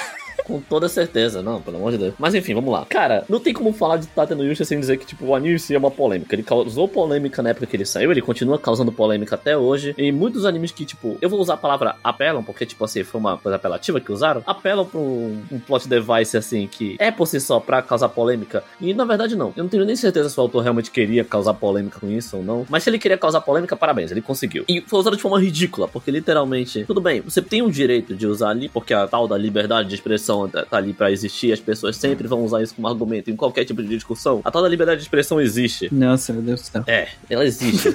Só que, fazendo a- mais uma vez o tato, né, velho? Eu não aguentava mais ouvir a palavra tato no podcast porque eu falava kkk tato no Yusha. Tá, eu também fiquei, eu tentei segurar a quinta série. É, ele tentou segurar muito. Eu, eu conheço o Muriel o suficiente pra saber que ele tava segurando isso. Eu até soltei uma vez durante o podcast. Ah, o Muriel tava segurando isso? Ah, quinta série. Ah, não, não, não, esquece. O tato que o autor não teve, assim, tipo, foi bem, bem importante, sabe? Porque, querendo ou não, você vai. Vão ter pessoas que vão condenar a obra só por causa daquilo. E claro que a gente não tá aqui, tipo, pra julgar a obra só por causa dessas polêmicas ali. Eu tô. Então já dá zero, né? Pelo amor de Deus, já começa por aí. Mas enfim, claro que pesa bastante um pouco isso que aconteceu, porque é muito da imagem do anime tá atrelada àqueles, àqueles primeiros 40 minutos que acontece bastante coisa e que não, não à toa foram responsáveis por 40 minutos desse podcast. O resto do anime em si, pra mim, cara, ele funciona muito bem. Visualmente ele é muito bonito. A questão principalmente de animação, ele tem cenas muito bem animadas. Eu não acho que ele seja um primor de direção, até porque, tipo, eu li o mangá de Tata no Yusha E na, há bastante tempo, na época que o anime saiu, um pouco antes do anime sair, na verdade, eu acho que o Lucas tinha me indicado na época pra ler. Olha, eu jogando a culpa pro cara mais uma vez, né? O Lucas tinha me indicado pra ler, o Tateno Yusha. E eu não lembro se, tipo, tem grandes mudanças do anime pro mangá ou se simplesmente uma direção famosa Ctrl-C, Ctrl-V. Ou porque eu também não sei de, de onde foi tirado o material, se eles pegaram o material base do mangá ou da light novel direto, sabe? Eu não sei se tem essas diferenças, tipo, de ordem, de arco na light novel pro, pro mangá, sabe? Mas enfim. O grind do anime, tipo, os 10 primeiros episódios ali, o que o Muriel chamou que parte mais assim de building do anime, sabe? De construção, ele realmente, assim, não é dos que me agradam, sabe? Só que o Muriel tem razão um pouco em falar que não vai ter o tempo que o One Piece tem, por exemplo, para poder fazer as coisas. E provavelmente nem todo autor tem a paciência do Oda para poder fazer, tipo, aquele estilo de building, sabe? Que vai se setupar. A mente doentia também. A mente doentia, né? De Eiichiro Oda pra setupar, pra deixar tudo preparadinho ali, para que aquele momento ali pareça, tipo, fluir de forma natural, sabe? E a gente tem. Esse foreshadowing aqui eu só vou pagar daqui 15 anos. Ah, daqui a 15 anos, né? a gente vai entender que tem autores que não vão, tipo, trabalhar da mesma forma nesse sentido. E que de vez em quando protagonistas em si vão ser o centro do mundo. E tá tudo bem, sendo bem sincero, tá tudo bem. Tem certas coisas que não dá pra passar pano, eu acho que tem uma, fetichiza uma fetichização em muitos momentos, assim, uma síndrome de Estocolmo ali. E realmente esse tipo de coisa não, não desce, sabe? Não desce. Muitas coisas para mim ficam soando como conveniência. E eu acho que, tipo, essa conveniência ela me afasta um pouco, sabe? De acreditar em, algum, uhum. em algumas decisões durante, durante vários tempos, assim, do, do anime. Mas no geralzão, é uma boa história assim de, de, de simulação de, de, RPG, assim, né? Porque querendo ou não, não é um mundo meio que de gaming assim, mas tem vários elementos de RPG. E é dá pra se divertir com a ação de, de Tateno Yusha, dá pra se divertir com a ideia de você ter um herói assim, com, uma, com um status tipo defensivo, já que ele tá usando um escudo. Eu acho que um 7, assim, um 7,5 tá de ótimo tamanho pra Tateno Yusha. Eu deixo meu 7,5. A gente já falou bastante da treta e tudo mais. E que nem eu falei no começo, a treta é justificada. Principalmente a primeira questão ali, quando a gente vê o entorno social, faltou muito tato do autor. E, gente, quando vai escrever uma obra, pelo amor de Deus, pensa um pouco, né? Antes de colocar as coisas. O Guaraná falou do negócio de passar o pano, tem coisa que não dá pra passar o pano. Na verdade, quando tu fala que tá passando pano pra alguma coisa, é porque aquela coisa já é errada, né? É.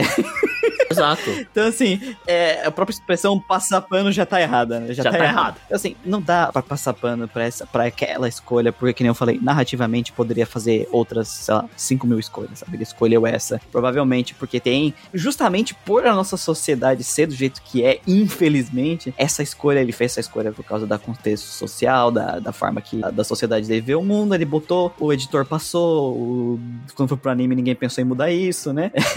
e, né, infelizmente a gente vive nessa sociedade medieval ainda hoje, onde a gente tem que a gente ainda tem que ouvir barbaridades como é o roupa que uma pessoa tá vestindo justifica ela ser assediada ou não, sabe? Então gente, quando for escrever uma história, caso vocês sonhem em ser escritores, você tem que parar para pensar nisso. É, até porque, querendo ou não, se alguém que passou por uma situação dessa e ouviu esse tipo de coisa, dizendo que, ah, não, isso é vitimismo, não, bem feito, devia, não sei o quê, é, ou, ah, você só queria tirar vantagem da pessoa e aí vai ver uma obra e ver essa coisa acontecer, porque é esse contexto que a gente vive. Imagina como essa pessoa vai se sentir, sabe? Então tem que ter esse, é, é, essa visão quando é esse tipo de assunto. E o autor cagou na parede ali, igual o rei cagou na parede quando a rainha saiu. É, nesse sentido. E também no sentido lá de refazerem contrato, de escravização dele, que destoa da, das coisas boas que eu falei da obra. Das boas coisas boas que até ele fala, quando ele vai tentar mostrar que é, como o, o racismo e a escravidão acabam machucando, obviamente, né? Isso não, não se discute. É, mas, tipo, ele tá construindo isso dentro da narrativa e ele deveria fazer isso porque, como eu falei, isso é temática da narrativa dele. Ele faz o herói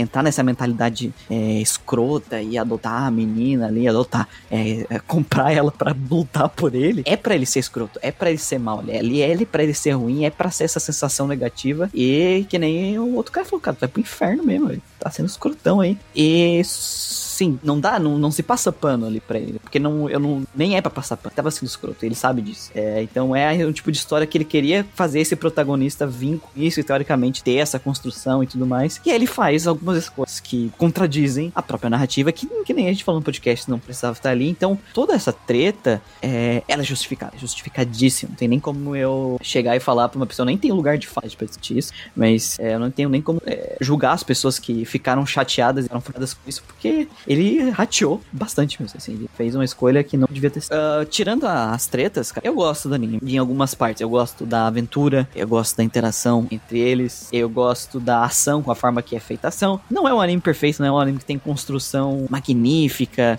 é, algumas coisas são rápidas demais, outras são um pouco mais lentas, é, muita coisa ainda tá em aberto, porque é o comecinho da história, provavelmente só vamos ver é, isso se pagar, se se pagar numa terceira ou quarta temporada, que eu não me incomodo, porque eu gosto desse world building building que tem um foreshadow inicial que a gente vai conhecendo, isso vai se pagar daqui a, a sei lá, três anos quando a história criar a construção necessária pra isso. Não tem problema, o problema vai ser se ele não pagar isso. E assim, Tata no Yusha é um anime ok pra bom, ele é um anime mediano pra bom, que deu tretas, que nem eu falei, que eu acho elas justificadas. E eu gosto do anime, não acho nada espetacular, eu vou ficar junto com o menino Guareba, 7,5. Vocês foram bem, bem assertivos quando vocês falaram sobre toda a questão de polêmica, toda a questão que o anime, ele tem muitos defeitos, e defeitos são muito grandiosos, sabe? São muito, talvez nem narrativamente grandiosos, mas assim, são muito socialmente errados e eles são muito impactantes, sabe? Eles assim, eles não, por exemplo, toda a questão das escolhas, eles impactam muito o espectador, mas eles não impactam nem tanto a história e poderiam ser feitas escolhas mais é, brandas, sabe? Mais sábias. Dentro do que é a narrativa da história, eu também acho que algumas velocidade, a, a, a dinâmica da história poderia ser um pouco melhor, sabe? Eu acho que a história, em muitos momentos, né, ela é rápida, tudo acontece muito rápido, só que muito do